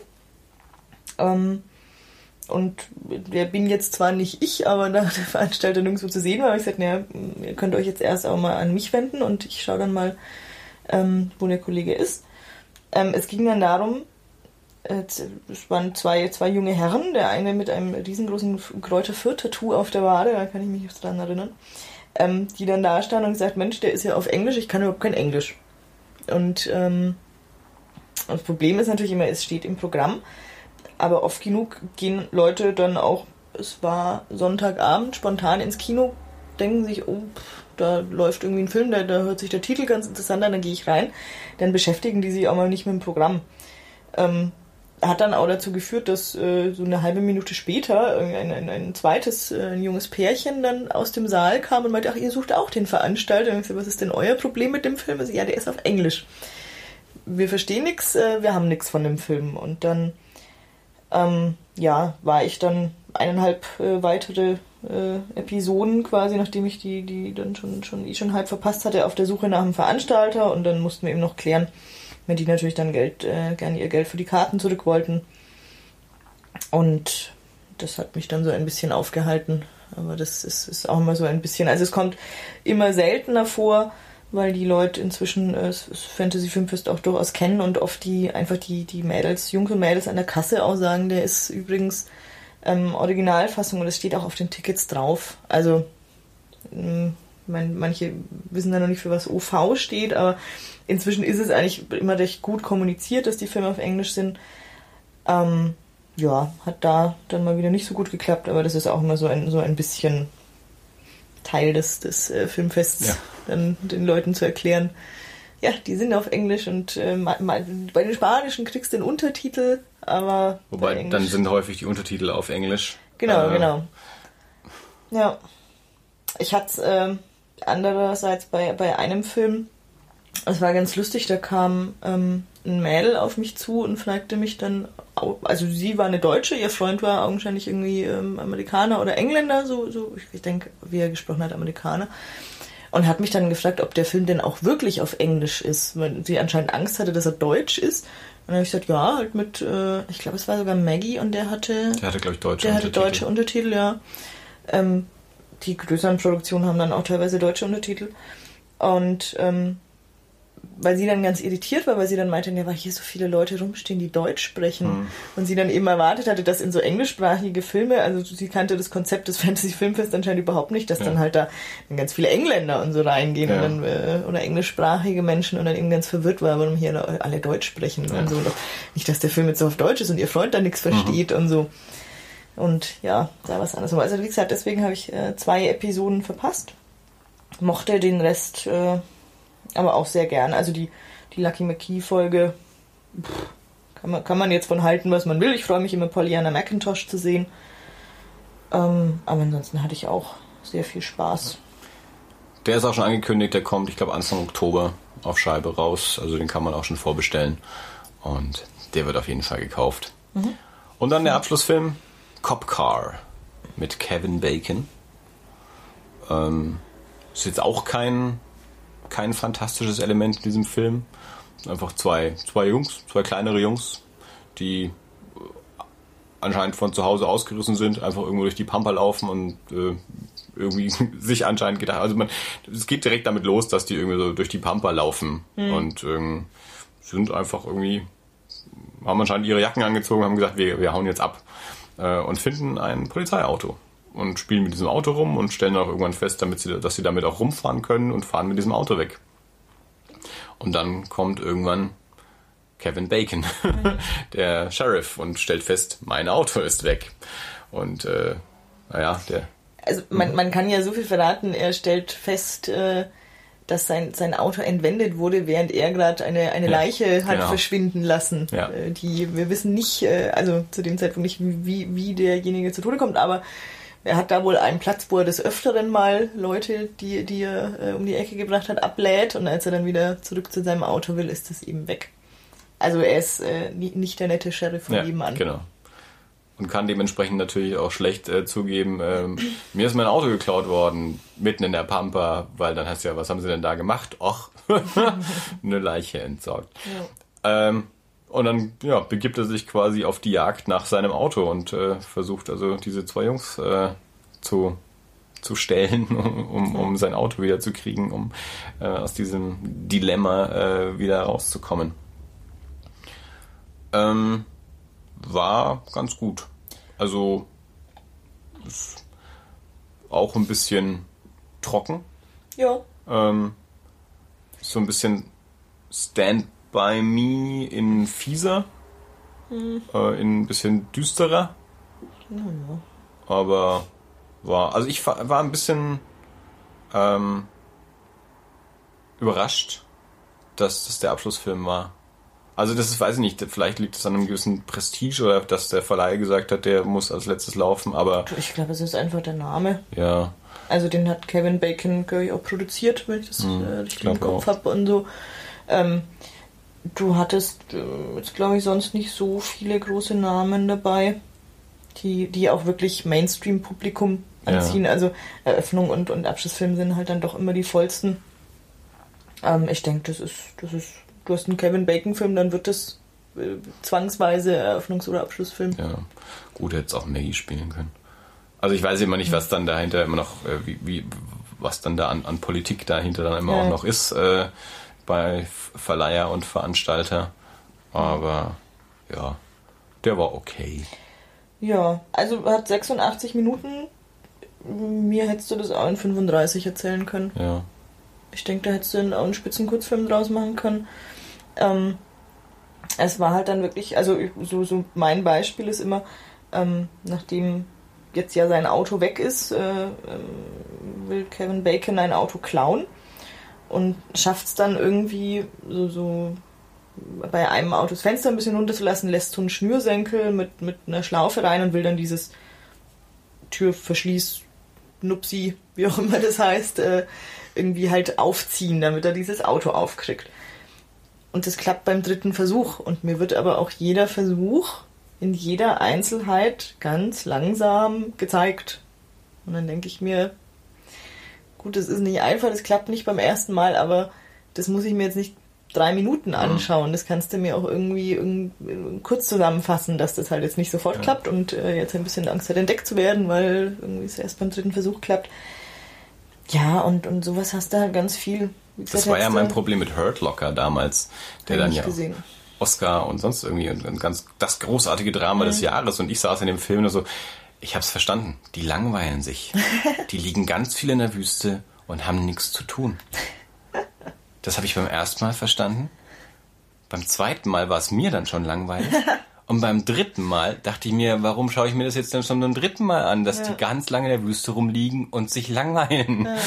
Okay. Gut, den muss ich anscheinend nicht gucken. Vielleicht habe ich den auch wieder verkannt. Also der hat das, das ist aber vielleicht das, was du gerade gesagt hast. Geht mir 30 Minuten davon, dann dann ist alles mhm. in Ordnung. Der Film ist bestimmt gut, aber irgendwie hatte ich im Kino, Kino halt damals irgendwie so den Eindruck, ich schaue euch jetzt in Echtzeit zu, wie ihr euch stundenlang langweilt. Also mhm. wie sich so, da sind dann so US-Soldaten in hinter einem Mäuerchen und Feindsoldaten in einem Haus und die belagern sich, also die liegen einfach nur rum und warten darauf, ja. dass der andere irgendwas tut und ich schaue denen dabei zu. Und aber eben nicht nur dieses eine Mal. Also solche Situationen werden mhm. mir häufiger präsentiert im Film, wo ich denen dabei zuschaue, wie die nichts tun. Ja. Okay. Und ich weiß, was mir das verdeutlichen soll, ich habe es aber schon beim ersten Mal verstanden. mhm. ja. ja. Ja, wie gesagt, als, als äh, längerer Kurzfilm, also Kurzfilme dürfen für mich ja gerne auch nur 10 Minuten maximal dauern, äh, aus dem kannst du 35 machen ähm, funktioniert das sicher. Wie gesagt, äh, die Darsteller sind gut. Ich bin ein großer Kevin Bacon-Fan. Ähm, Kevin Bacon ist schon auch cool als dieser ja. Redneck-Sheriff ja, da ja, mit seinem, mit seinem äh, Three-Sided Dick Duster. Also das, äh, das macht er da schon fein. Ähm, keine Frage. Insgesamt ist es halt einfach ein bisschen zart. Ja. Seine Frau hat übrigens äh, auch eine Rolle als, glaube ich, irgendeine Stimme am Telefon hm. oder so. Ah, okay. Fand ich, fand ich sehr interessant, dass, dass Kira Sedgwick äh, Aber ich, stimmt, sie war die, äh, die, die von der Zentrale, mit der er immer funkt, ja. vom, vom Polizeirevier funkt ja, er ja stimmt, immer ja, äh, mal genau. ja. und äh, ja, genau. Ja, okay, cool. Ähm, das waren also die Filme, die wir gesehen haben. Natürlich sind noch ganz viele Filme gelaufen, die wir nicht gesehen haben. Wir waren zum Teil auch eben nicht in der Stadt. Äh, es hätte durchaus noch Filme gesehen, die ich gern gesehen hätte. Zum Beispiel den neuen Frankenstein von Bernard Rose hätte ich mir angeschaut. Aber ähm, wie gesagt... Ähm, Rabbit Dogs kam wohl auch sehr gut an. Das war das Centerpiece, ja. frage mich nicht, worum es geht. Also, was alle noch geliebt haben, war dieser Franzose, ähm, The Connection. Mhm, äh, genau, so ein französisches Gangsterdrama. Äh, Jean Desjardins. Den, den haben alle geliebt, den haben wir aber auch nicht gesehen. Ähm, also das war auch ähm, also an den Tagen, die ich mitbekomme, wirklich der einzige und der lief jetzt wirklich nachmittags um 17 Uhr, also es war jetzt keine 15.30 15.30 ja. sogar, keine sehr prominente Zeit. Allerdings an einem war, Samstag 15.30 also ja. nicht unter der Woche. Das, aber es ja. waren äh, viele Menschen drin und äh, als der Film aus war, gab es auch ganz viel Applaus im mhm. Saal. Ja, also da, da nur, nur gute Stimmen gehört von, von Leuten, die drin waren, aber gesagt, können wir nichts zu sagen weiter. Ähm, genau, also wollen wir noch mal ganz kurz so Highlights herausstellen. Mhm. Tales of Halloween. Ja. Extinction. Definitiv. Ja. Ähm, Bound to Vengeance. Bound to Vengeance. Wie gesagt, wenn man das Genre mag, äh, durchaus auch Demonic. Mhm. Body. Oder einfach als, als kurz, ja. kurzweilige Unterhaltung, genau, Body. Ähm, mhm. Kill Your Friends von deiner Seite auf jeden ja. Fall. Von meiner war es ja, auf doch. jeden Fall okay. Ja. Turbo Kid. Turbo Kid. ja. Ja, cool. Ähm, das war dann das große Fantasy Filmfest dieses Jahr. Wie gesagt, im Dezember wird es noch die White Knights geben. Ähm, ich vermute, wir werden Dauerkarten haben. Das heißt, äh, da haben wir, sehen wir dann vielleicht auch wieder, naja, bei den Knights dieses Jahr haben wir einen ausgelassen, haben wir also neun gesehen. Also so acht, neun mhm. Filme werden wir dann wahrscheinlich schon sehen, vermute ich. Ja. Programm gibt's natürlich noch nicht. Ähm, Hintergrund, warum es die White Knights gibt, können wir vielleicht nochmal dazu sagen. Ähm, ich glaube, im Oktober ist immer das äh, Toronto International Film Festival. Das ist so eins der, der großen internationalen Festivals, die auch einen sehr hohen Genreanteil immer haben und die aber ähm, ja, Weltpremieren hauptsächlich auch zeigen möchten. Das heißt, ähm, es gibt viele Filme, die das Fantasy Filmfest gerne hätte, aber nicht bekommt, äh, weil die äh, für die Verleiher dort ähm, oder Produzenten Toronto wichtiger ist und dann dürfen die die Filme aber vorher nirgendwo anders zeigen. Das heißt, das Fernsehfilmfest ist zu früh für diese Filme. Deswegen haben sie gesagt, ähm, da sind aber genug Filme, die wir dann trotzdem danach gerne noch zeigen würden. Deswegen machen wir jetzt im Dezember nochmal ein Wochenende. Da können wir dann die Filme zeigen, die in Toronto schon gelaufen sind, aber die in Europa äh, noch nicht gelaufen sind in dem Moment, weil die meisten oder viele Filme auf dem Fantasy Filmfest sind ja auch ähm, Europa-Premieren, Deutschland-Premieren mhm. oder wie jetzt Kill Your Friends zum Beispiel sogar Weltpremiere auch. Ähm, genau, deswegen wird es die White Nights im Dezember geben. Wie gesagt, 12. und 13. in Nürnberg, 12. und 13. auch in München und die anderen Städte und Daten habe ich vergessen, weil ich mhm. mir die nicht angeschaut habe, aber ähm, findet man natürlich entsprechend auf der Seite vom Fantasy Filmfest, Facebook bespielen die, glaube ich, auch ganz gut. Ähm, ich glaube, auf Twitter und Instagram sind sie ein bisschen lahm, was ja. ich schade finde, da könnten sie mehr machen. Ja, ähm, das war's quasi, glaube ich, jetzt dann auch so mit äh, Fantasy Filmfest Besprechungen. Ansonsten müssen wir jetzt, glaube ich, auch keine Themen mehr aufmachen. Ähm, das sollte für diese Folge reichen. Ähm, wir hätten noch Sinister. Ganz kurz. Gut, wir haben ähm, Sinister äh, auf der Blu-ray äh, die Tage angeschaut. Ich kannte ihn noch gar nicht. Du hattest ihn schon gesehen. Mhm. Ähm, hat mir gut gefallen. Ja, ich, äh, ich hatte ihn damals, als er im Kino war, gesehen. Ähm, dachte eigentlich auch, äh, ich, ich sei darauf vorbereitet, dass, dass ich den damals schon ganz furchtbar gruselig ja. fand, aber äh, ich, ich, ich werde einfach, glaube ich, mit, mit zunehmendem Alter auch immer schreckhafter. Also da ist es äh, nicht nur, dass Filme nicht länger als 90 Minuten sein dürfen, weil die Lebenszeit davon rennt, sondern es ist auch, ich glaube, das Herz ist einfach anfälliger. Ähm, man weint schneller und man schreit schneller. Oh ja, oh ja. es ist überhaupt, also ähm, wie gesagt, bei Demonic habe ich schon ganz schön gezuckt. Also auch wirklich, dass, dass die, die Reaktionen auch schlimmer werden. Das ja. fällt mir auf. Und, und bei Sinister habe ich dann äh, auch wirklich ein, ein bisschen gequiekt. Ja, das stimmt. Weil ich, weil ich so schlimm erschrocken bin. Und ja, genau. Der also zweite Teil ist jetzt gerade in den USA angelaufen, kommt da wohl gar nicht gut weg. Oh, äh, wurde mir jetzt erzählt. Ähm, Ich hatte Hoffnung, dass der gut ist. Ich meine, er kann auch trotzdem immer noch gut sein.